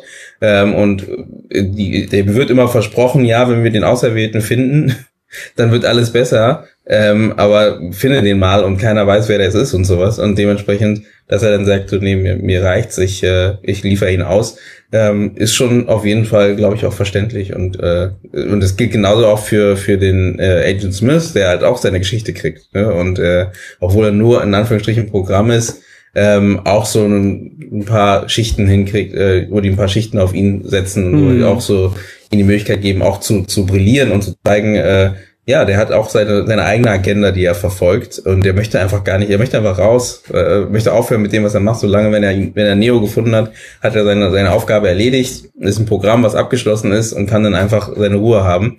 Hm, fand ich auch, auch sehr gut gemacht halt. Ne? Was, ähm, was auch wiederum ein Motiv ist, ähm, ein sehr existenzialistisches Motiv, was in beiden Filmen auftaucht. Also äh, Agent Smith sieht quasi den Ausweg daraus, äh, dass The Matrix abgeschaltet wird, was ja auch das Ende seiner Existenz bedeuten würde. Mhm. Und ähm, das wird hier äh, in, in Dark City wiederum aufgegriffen durch diesen Charakter von Eddie, dem Ex-Cop, äh, mhm. der seinerseits halt durchschaut hat, was Dark City ist. Ah, ja und mhm. dann sich hier auch am Ende in den Suizid ergibt, in dem und es auch den Ausweg nennt, weil er halt mhm. verstanden hat, er entkommt dieser Welt nicht, außer er nimmt sich jetzt halt das Leben und das ist eben mhm. ja auch so ein äh, sehr existenzialistisches Motiv ist, so wir werden in unsere Existenz hineingeworfen und äh, äh, es gibt keinen tieferen Sinn äh, im Leben und quasi das Ende ist dann nur der Tod. Möchte ich hier in, in keinster Weise unterstreichen und hier auch noch eine große Triggerwarnung geben, wenn ja, stimmt. wegen des Werteeffekts, wenn ihr äh, Sorgen habt, dann sucht euch Hilfe. Es kann euch wieder besser gehen, aber äh, das sind halt Themen, die in diesem Film verhandelt werden. So. Mm, nee, da gebe ich recht. Wie findest du das Visuelle? Also, ähm, wir hatten es kurz angedeutet. Jetzt ähm, bei Dark City oder Matrix? Naja, gute Frage. bei Matrix würde ich sagen. Ähm, weil, äh, um, um kurz, äh, bevor äh, meine Frage besser auszuformulieren, ähm, weil ich finde ja genau das auch nochmal einen spannenden Punkt, dass hier halt dort, also klar, du siehst auch da die Parallelen, ne? mhm. ähm, auch mit diesen wellenförmigen, ähm, es gab so diese Szene auch mit dem mhm. Glas, wo er in der, der Scheibe, wo er reinfasst und, und dann äh, wabert das so, das hast du genauso bei Dark City so, mit, mit der Wand, wo die dann plötzlich die Tür sich öffnet und so, neue Welt sich eröffnet für ihn.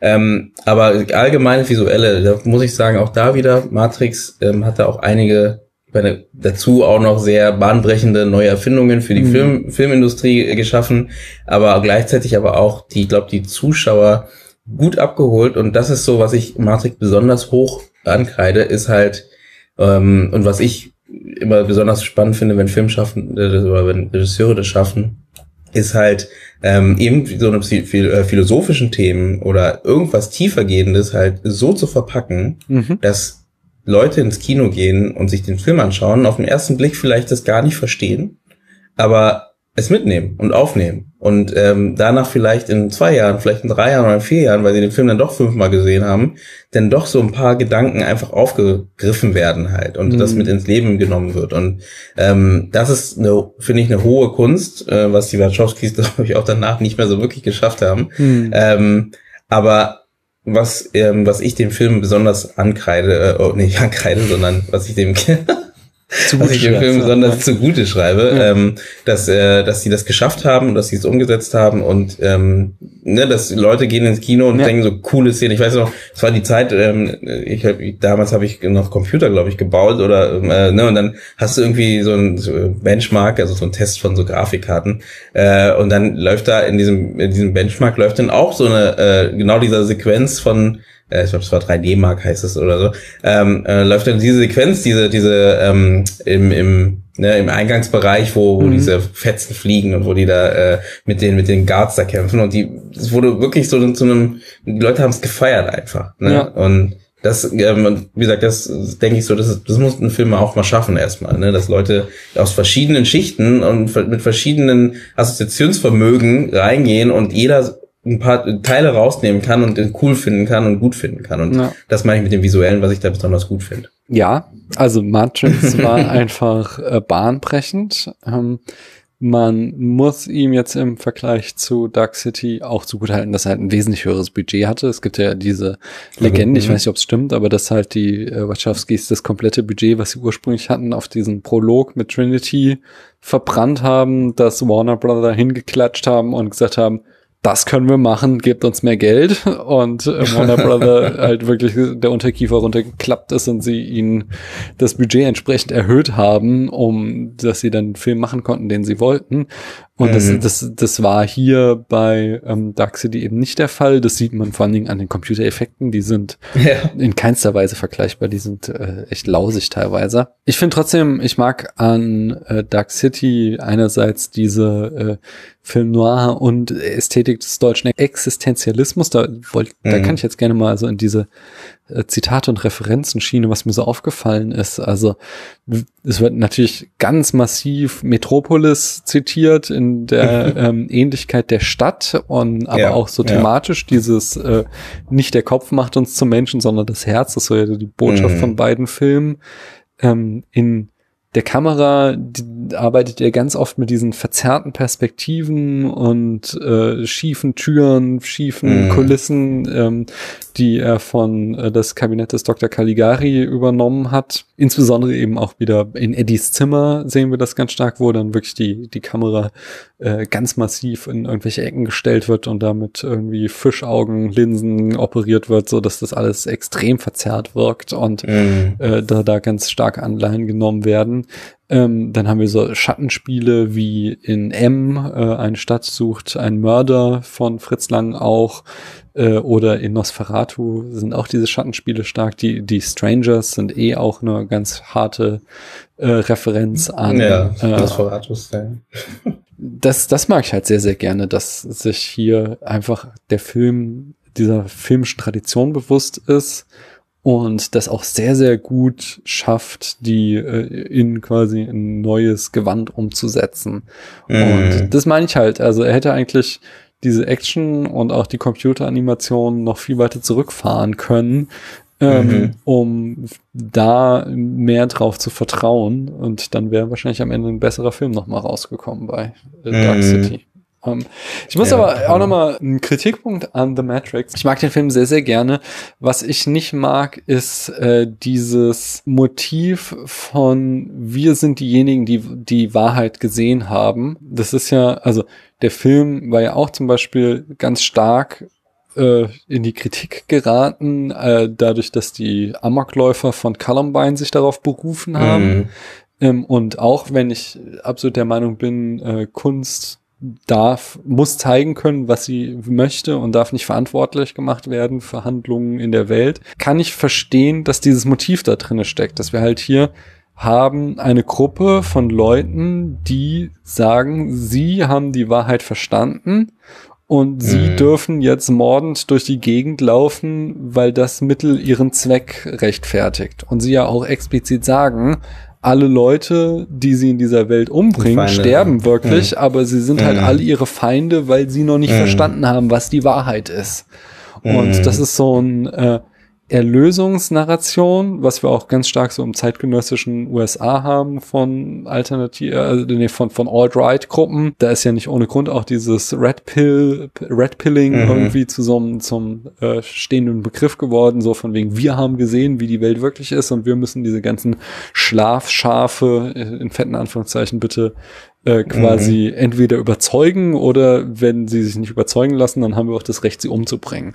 Das halt mhm. schon so, ein so ein Motiv ist, was in diesem Film auch drinne steckt und was ich, äh, was ich ihm natürlich nicht äh, anlaste, weil er nicht ahnen konnte, was das für irgendwie Konsequenzen haben wird in der Welt da draußen aber was ich finde, man auch nicht unerwähnt lassen darf, sondern dass der halt mhm. diese Narration auch in The Matrix irgendwo drin steckt und dass nicht alles moralisch einwandfrei und äh, Friede, Freude, Eierkuchen ist, sondern dass er gerade durch seinen starken Fokus auf Action ähm, auch so eine ähm, Narration mit gefördert hat.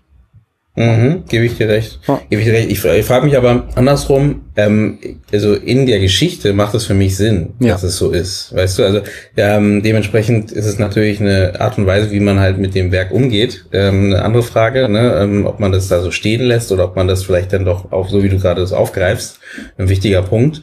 Ähm, ich finde aber für die Geschichte, so wie sie ist, ähm, finde ich das äh, sagen wir so, verständlich für ja. diese Charaktere, ne?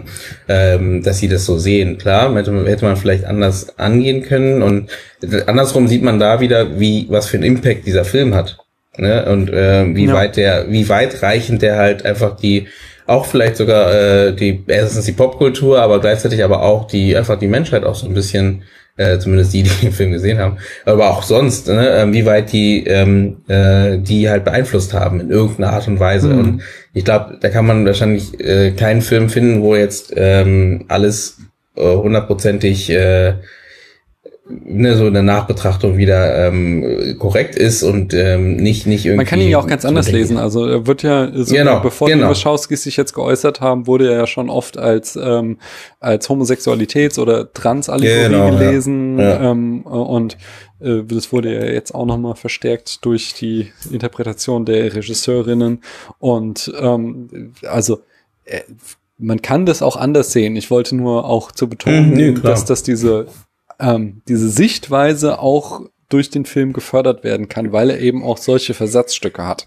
So. Mm. Aber ich, ich möchte, möchte hier The Matrix irgendwie überhaupt nicht verantwortlich machen für das, was in der echten Welt passiert. Das ist genauso mm. wie, da kann ich auch sagen, ähm, Trainspotting, da wird gesagt, mm. dass ähm, Heroinspritzen äh, Spaß macht und trotzdem habe ich nicht angefangen, mir jetzt Heroin zu setzen. Genauso -hmm. wenig, wie ich jetzt irgendwie hier los Leute und Leute abknalle, nur weil ich glaube. Andersrum gibt bestimmt Leute, die aber es gibt bestimmt Leute, die das deswegen gemacht haben. Weißt ja. du? Ich will auch nicht, genau, also, also dementsprechend möchte ich dem auch nicht jetzt, ich glaube, da sind wir auf derselben Seite. Mhm.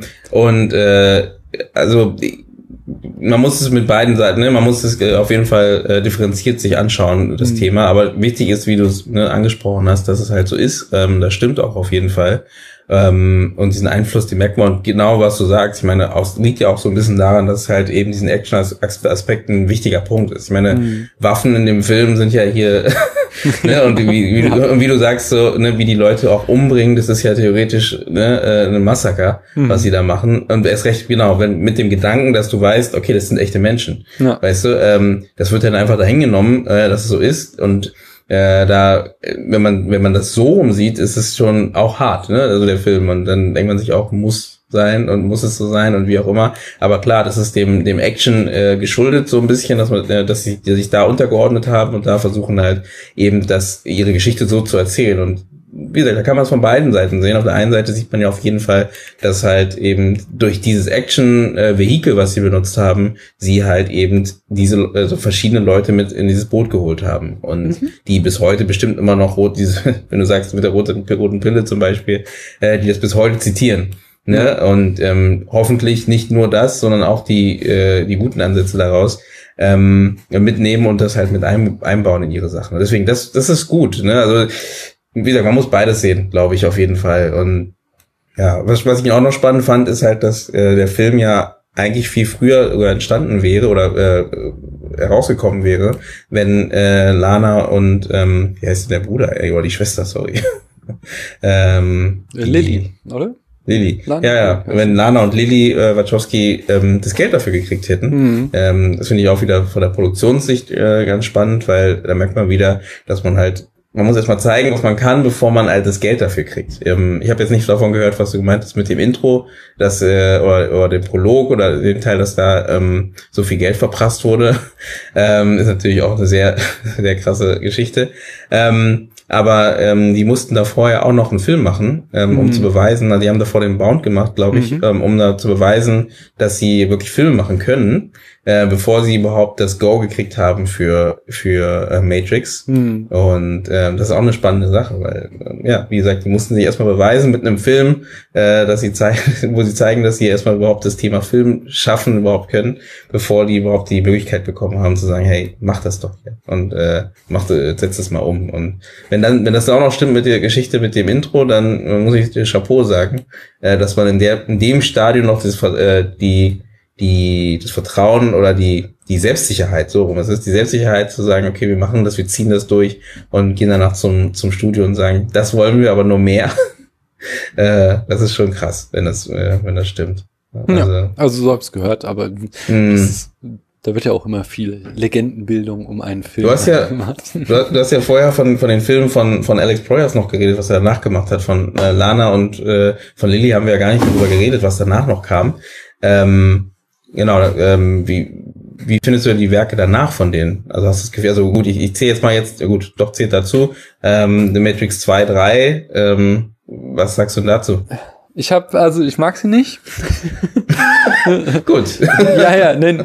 Ähm, ich, fand, ich habe, ähm, muss ich auch einen Podcast empfehlen. Und zwar, wobei die so ein bisschen abgebaut haben, die waren sehr gut in den ersten Folgen.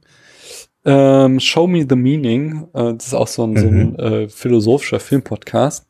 Und die hatten nämlich äh, The Matrix Reloaded äh, besprochen und hatten da sehr gute Punkte gemacht von wegen, dass der, der Film zwar nicht funktioniert, aber dass die, ähm, die Wachowskis da wieder einfach sehr viel riskiert haben und sehr viel versucht mhm. haben, einfach in eine andere Richtung zu gehen und auch wieder neue philosophische, neue ähm, intellektuelle Konzepte auszutarieren und die zu erzählen, statt irgendwie die offensichtliche Fortsetzung von The Matrix zu drehen. Mhm. Und dass das am Ende nicht ganz aufgegangen ist, ähm, äh, aber dass die da halt einfach so den Versuch dafür sehr gelobt haben. Das äh, fand ich eine sehr spannende Podcast-Folge. Wie gesagt, mir machen die Fortsetzungen keinen Spaß, vor allen Dingen, weil es hier dann auch wieder einfach so an der hm. Visualität mangelt. Ähm, mhm. Also da, da wird dann halt zu sehr auf den Computer gesetzt, das ist ja. schlecht gealtert ja. und die Stringenz ähm, von dem ersten Matrix fehlt einfach. Man merkt einfach, dass sie auch echt lange an dem Drehbuch von Matrix gesessen haben und mm. das Gefühl fehlt einem dann eben bei den Fortsetzungen, die dann mm. äh, doch schneller dahin gezimmert wirken. Ich mochte im Gegensatz dazu Animatrix, diese Kurzfilmsammlung, mhm. sehr gerne. Also auch nicht jeden einzelnen, aber da waren viele dabei, die ich äh, sehr, sehr ähm, schön fand und die dann eben dieses Universum erweitert haben. Ich fand hier, wie ist sie mit Tom Tickwer, den Film, den sie gemacht haben? Ähm, du meinst Sense 8 oder? Nee, Achso, äh, Cla Cloud, Cloud, Atlas, Atlas, der Film erstmal. Mm, den mm. habe ich gesehen, den, den fand ich spannend auch. Ähm, auch wiederum, es ist, es ist ich glaube, das zieht sich so dann durch ihr komplettes Werk nach The Matrix, dass da nicht alles aufgeht.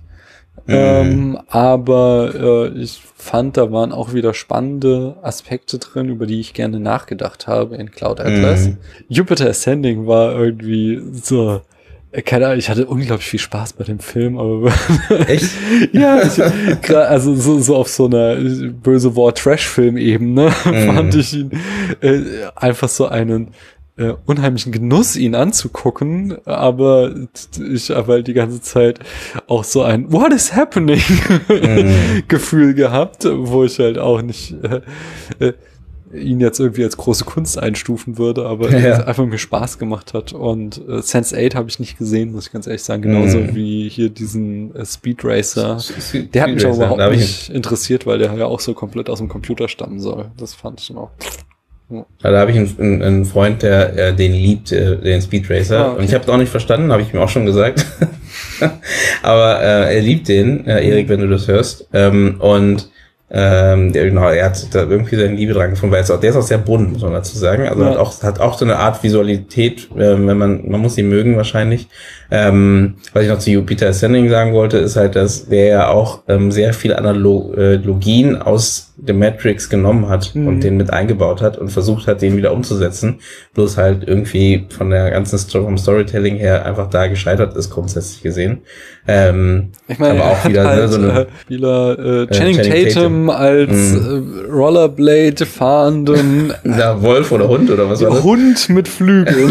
das, ist so, das ist so crazy, dass ich hatte da so viel Spaß dran, dass man mm. wie, diese, wie kamen sie auf die Idee und auch äh, Eddie Redmayne als ähm, oh, Willen, ja. der die ganze Zeit irgendwie total overacted und rumschreit. Oh, ja.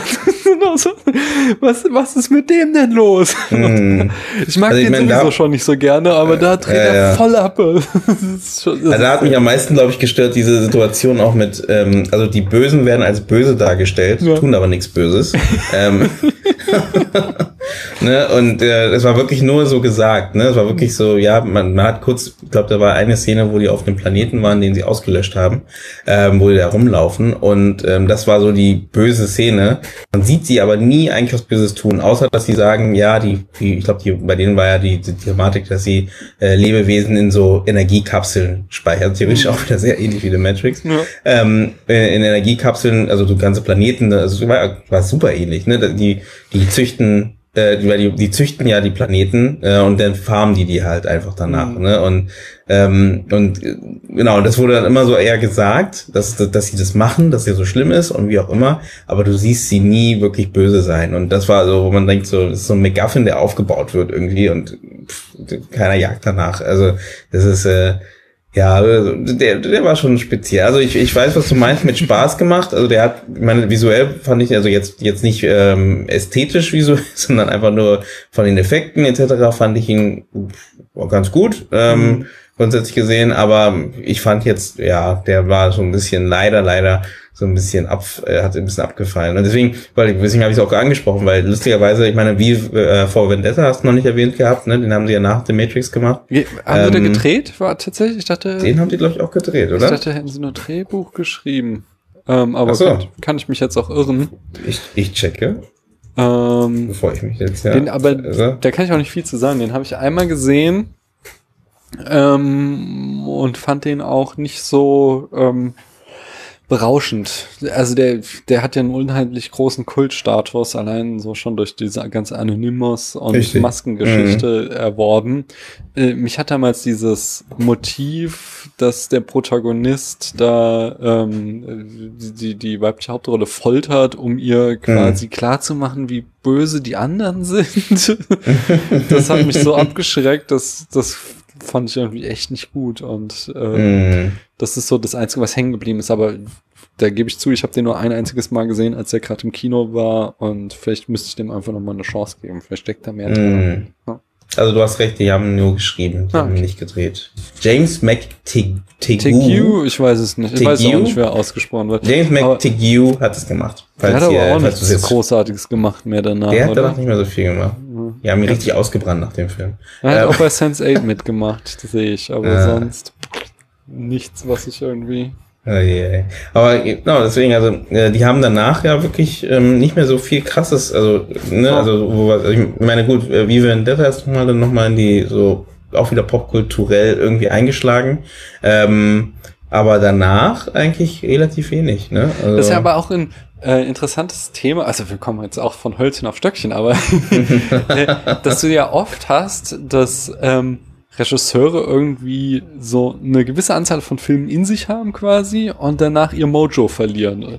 Und äh, dass sie, keine Ahnung, eine Zeit lang richtig großartig sind und mhm. äh, was danach kommt, ist nicht mehr so richtig geil. Also man kann ja zum Beispiel auch bei, schön, Bitte? Steven Spielberg hat ganz ja. schön viel Mojo, muss ich sagen. Ja, aber die, also der Steven Spielberg nach der Jahrtausendwende, da würde ich Munich noch irgendwie groß, aber danach finde ich, wird er irgendwie immer nur noch so zur Pastiche seiner selbst. Äh, mm. Ja gut, aber das hängt ja vielleicht auch so ein bisschen mit der, genau damit zusammen, oder? Also habe ich so das Gefühl, weil eben, nimm dir, nimm dir hier unseren Quentin Tarantino, mhm. ähm, ist ja nicht anders, ganz ehrlich gesagt. Ich meine, der da bin ich gespannt. Also, also Quentin Tarantino, ich mochte tatsächlich ja alle bis jetzt zum letzten, den, den neunten Film, der hat mich nicht Once gehuckt. Upon a time, ja. Once, Once ja. Upon a Time. Aber davor, mhm. also gerade weil davor die Filme dann doch wieder irgendwie so ein hohes Konzept auch hatten. Und Once Upon a Time war irgendwie nur so ein Circle Jerk. Äh, mm. Irgendwie, wie, wie, was ist das? Inside äh, Ping Pong oder so, mm. sagte mm. neulich Flo, als wir darüber geredet haben auch. ähm, das ist so, so, da, da saß ich im Kino und sagte, okay, was ist jetzt der Punkt an dem Film? Aber davor, mm. die Filme, die hatten halt, die letzten drei Filme davor hatten halt so eine gute Aussage, wo ich halt schon irgendwie bei seiner ganzen kindischen Art einen Reifungsprozess feststellen konnte, mm. äh, den, der ihn für mich interessant gemacht hat. Ich würde äh, stattdessen auch wieder Ridley Scott anführen. Der hat jetzt so mit, ähm, der Messianer vielleicht nochmal einen rausgehauen, aber sonst so Blade Runner, äh, Alien oder so an solche Filme kommt er doch auch nicht mehr ran. Nee, das ähm, stimmt, das stimmt. Wo, wo halt er in seinem, als junger Mann einfach echt krasse Filme gemacht hat und wenn du jetzt anschaust, was in den letzten Jahrzehnten dahinterher kam, ist irgendwie nicht mehr toll.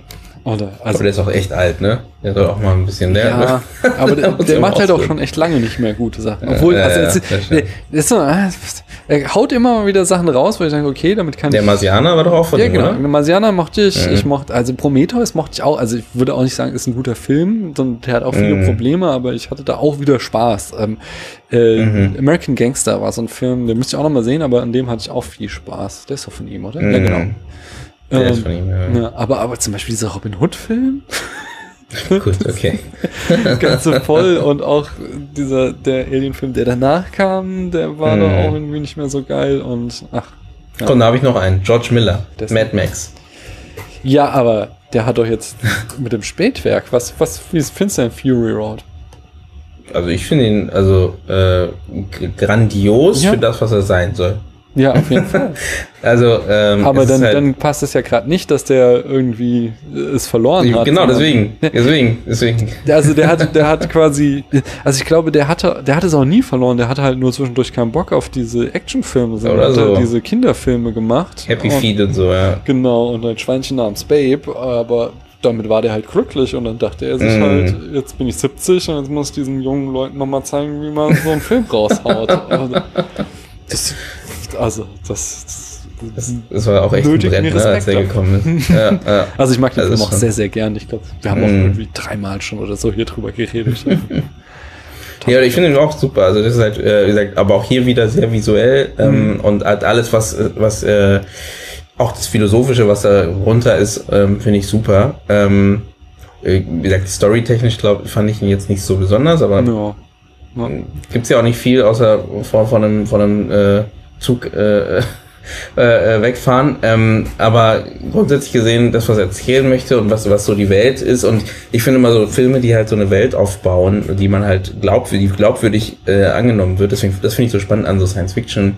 Ähm, oder an äh, Fantasy vielleicht auch sogar, aber mehr an Science Fiction ist halt diese Welt, die aufgebaut wird, die du, die es nicht per se gibt oder die du nicht per se kennst, ne, aber die du halt innerhalb von diesen zweieinhalb Stunden so in dich äh, einverleibst, dass du mhm. denkst, es könnte sein, dass es die gibt. Es könnte genau sein, dass es so äh, stattfindet. Und da sind so viele Sachen, die äh, perfekt zusammenspielen müssen, damit du das annimmst halt. Ja. Und da ist genau sowas, wo es dann nochmal so richtig krass äh, abgedreht ist oder verrückt wird, wie bei Mad Max Fury Road, äh, ähm, nochmal besonders, weil du halt eben, du hast so diesen schmalen Grad, die Leute zu verlieren ähm, und durch jede, jede, jeden Schritt, den der Charakter macht, ne, durch jeden, jede Bewegung, die er irgendwo falsch hinläuft, ähm, falsch in Anführungsstrichen, es gibt kein falsch in dem Sinne, sondern die er ähm, irgendwo hinläuft, wo der, der Zuschauer denkt, das macht für ihn keinen Sinn. Ähm, jede, jeder, jeder von diesen Schritten kann dafür sorgen, dass der, der Zuschauer diese Welt nicht mehr äh, ähm, äh, ernst nimmt. Und diesen Weg äh, zu gehen und diesen Weg halt mit den Zuschauer mitzunehmen, das finde ich immer super spannend, wenn äh, wenn man es schafft halt. Ne? Jetzt mhm. wie gesagt bei einer Welt, die weit weg ist, die eben nicht jetzt hier ist. Und ähm, da, da gehört auch Star Wars dazu zum Beispiel. Ne? Und ähm, das das ist so, wo ich denke, geil. Also da muss ich den Chapeau an George Miller zum Beispiel, ähm, der das geschafft hat. Ähm, damit halt und ja und jeden anderen, ne, der da so ein bisschen Matrix ist ja theoretisch ähnlich, ähm, da würde ich auch Dark City auch mit reinzählen, weil grundsätzlich gesehen hat es ja. ja. geschafft, dass die Welt angenommen wird, so wie sie ist. Man kann sich das genau vorstellen, dass es so sein könnte und ähm, hofft natürlich selber nicht, dass man da in so eine Situation kommt und das lässt einen auch so ein bisschen den Film genießen, weil man halt die ganze Zeit hofft eben, äh, dass, die, dass was Positives am Ende bei rauskommt halt an der ganzen Geschichte. Ja. Damit haben wir doch eigentlich einen schönen Bogen geschlagen, Eugene. Ich merke, wir haben uns noch nicht ausgequatscht. Äh, nee. wir müssen das nochmal weiter fortführen und wir haben ja auch in unseren Planungen hier noch so manche Themen gehabt, die wir mhm. nochmal alternativ sprechen können äh, mhm. oder, oder, oder wo wir nochmal das vertiefen können. Aber ich sag mal, für heute Abend machen wir hier mal einen äh, Schlussstrich. Ähm, ich mache am Ende, äh, vergebe ich gerne Punkte. Äh, bist du jemand, der Filmen Punkte gibt oder lehnst du das ab? Mmh, es ist schwierig für mich, aber ich kann es gerne machen. Okay, wir haben eine Skala von 1 bis 100 Punkte. Ich würde Matrix nicht gerne benoten, weil dem, dem möchte ich noch mal, auch nochmal ganz ausführlich drauf eingehen. ähm, es war so schön, ihn heute zu vergleichen, so, aber äh, das ist so ein Film, den, den, den möchte ich ja. mir nochmal aufheben, sag ich mal, mhm. um mich nochmal damit zu wenden. Aber lass uns mal Dark City äh, Punkte geben, mhm. wenn du möchtest. Auf einer Skala von 1 bis 100 Punkten oder 1 bis 10 und dann hängst eine 0 dran. Äh, wie viele Punkte würdest du ihm geben? Das ist lustig, weil äh, vor eben da, wo ich ihn zuerst gesehen habe, ähm, mhm. weil er für mich auch so ein bisschen prägend und äh, spannend war, äh, hätte ich ihn wahrscheinlich noch mal viel, viel höher bewertet. Ähm, jetzt würde ich äh, wahrscheinlich vielleicht, sagen wir mal, eine Gut, 1 bis 100. Dann mhm. mache ich mal eine, eine 72,4. Ich hoffe, das schreibst nee, du irgendwo nee, 4 geht nicht. Dann machst du 72. nee, also da hört's auf. Also keine Nachkommastellen.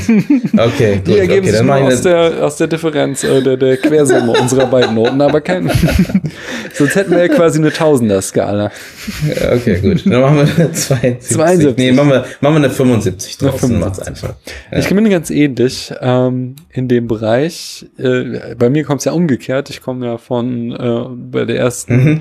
beim ersten Mal schauen, geil, ja, äh, war ich eher enttäuscht, weil er mhm. mir zu gut verkauft wurde. Und jetzt beim Wiedersehen äh, hatte ich dann doch viel Spaß dran. Ähm, er hat mir viel Spaß gemacht, darüber nachzudenken, welche Themen er mir vermitteln will. Er hat mir in der Visualität viel Spaß gemacht. Er hat mir eben nicht so viel Spaß gemacht in der Art und Weise, wie er seine Geschichte erzählt. Also mhm. einfach auf Drehbuchebene. Das heißt, ich würde ihm auch so im 70er-Bereich, ich glaube, ich gehe ich gehe ein bisschen tiefer, ich sage 71 Punkte. Und mhm. dann haben wir ihn aber ganz gut eingekreist. Da, da gehe ich mir auf jeden Fall mit, würde ich sagen. Super. Was sagen denn die Zuhörer? Haben die Möglichkeiten auch bei dir bei Letterbox zu gucken, was du machst? Ja, ne? Äh, ja, ja, ja, bei Letterbox mhm. auf dem Blog, äh, Twitter und so, die können auf jeden Fall hier mhm. Feedback geben und auch nochmal mhm. sagen, wie sie den Film äh, einstufen und äh, uns mit mir da in einen äh, Dialog treten oder auch mit dir natürlich.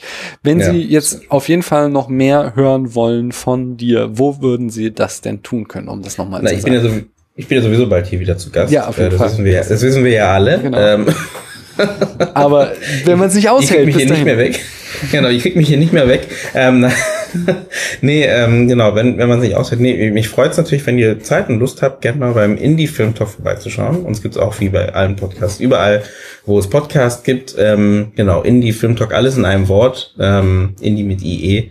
Äh, und auch bei indiefilmtalk.de und ihr könnt ja auch gerne immer schreiben, wenn ihr auch Themen habt, wo ihr denkt, so fragt ihr euch immer, warum das in der Filmszene nicht läuft oder was nicht funktioniert oder eben gut funktioniert oder da mehr wissen wollt, immer gerne an comment at indiefilmtalk.de. Da äh, freue ich mich immer über jeden, der uns da was schreibt. Jedes Feedback ist super.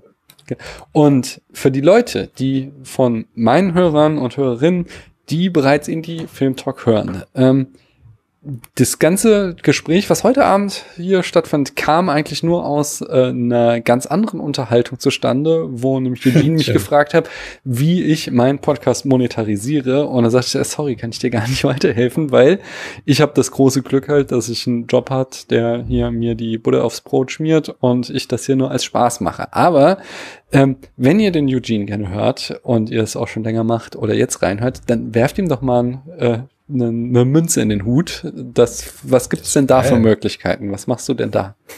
Na, ich komme auch gerne persönlich vorbei mit meiner, mit meiner Mütze. Ähm, ihr könnt ihr einfach nur, aber dann nehme ich Scheine.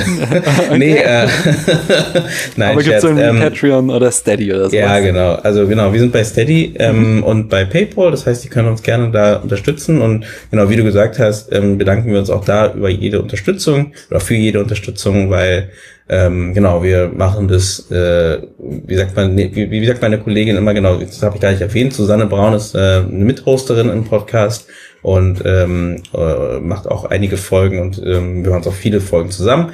Aber genau, man kann uns bei Steady unterstützen, bei ähm, PayPal unterstützen und uns da gerne einen Dank dalassen in irgendeiner Form. Ähm, wir haben verschiedene Pakete, die man halt, wie man uns unterstützen kann. Oder eben bei PayPal einfach ganz direkt ähm, gibt es auch die Möglichkeit. Würde mich auf jeden Fall freuen. Aber ich gebe das auch zurück. Ähm, nee, bei mir muss man nicht. Bei mir gibt's nur zu hören. Nee, aber, aber ich das zurück. So, das, das hört so den Podcast weiter. Lass mich aussprechen. hört den Podcast.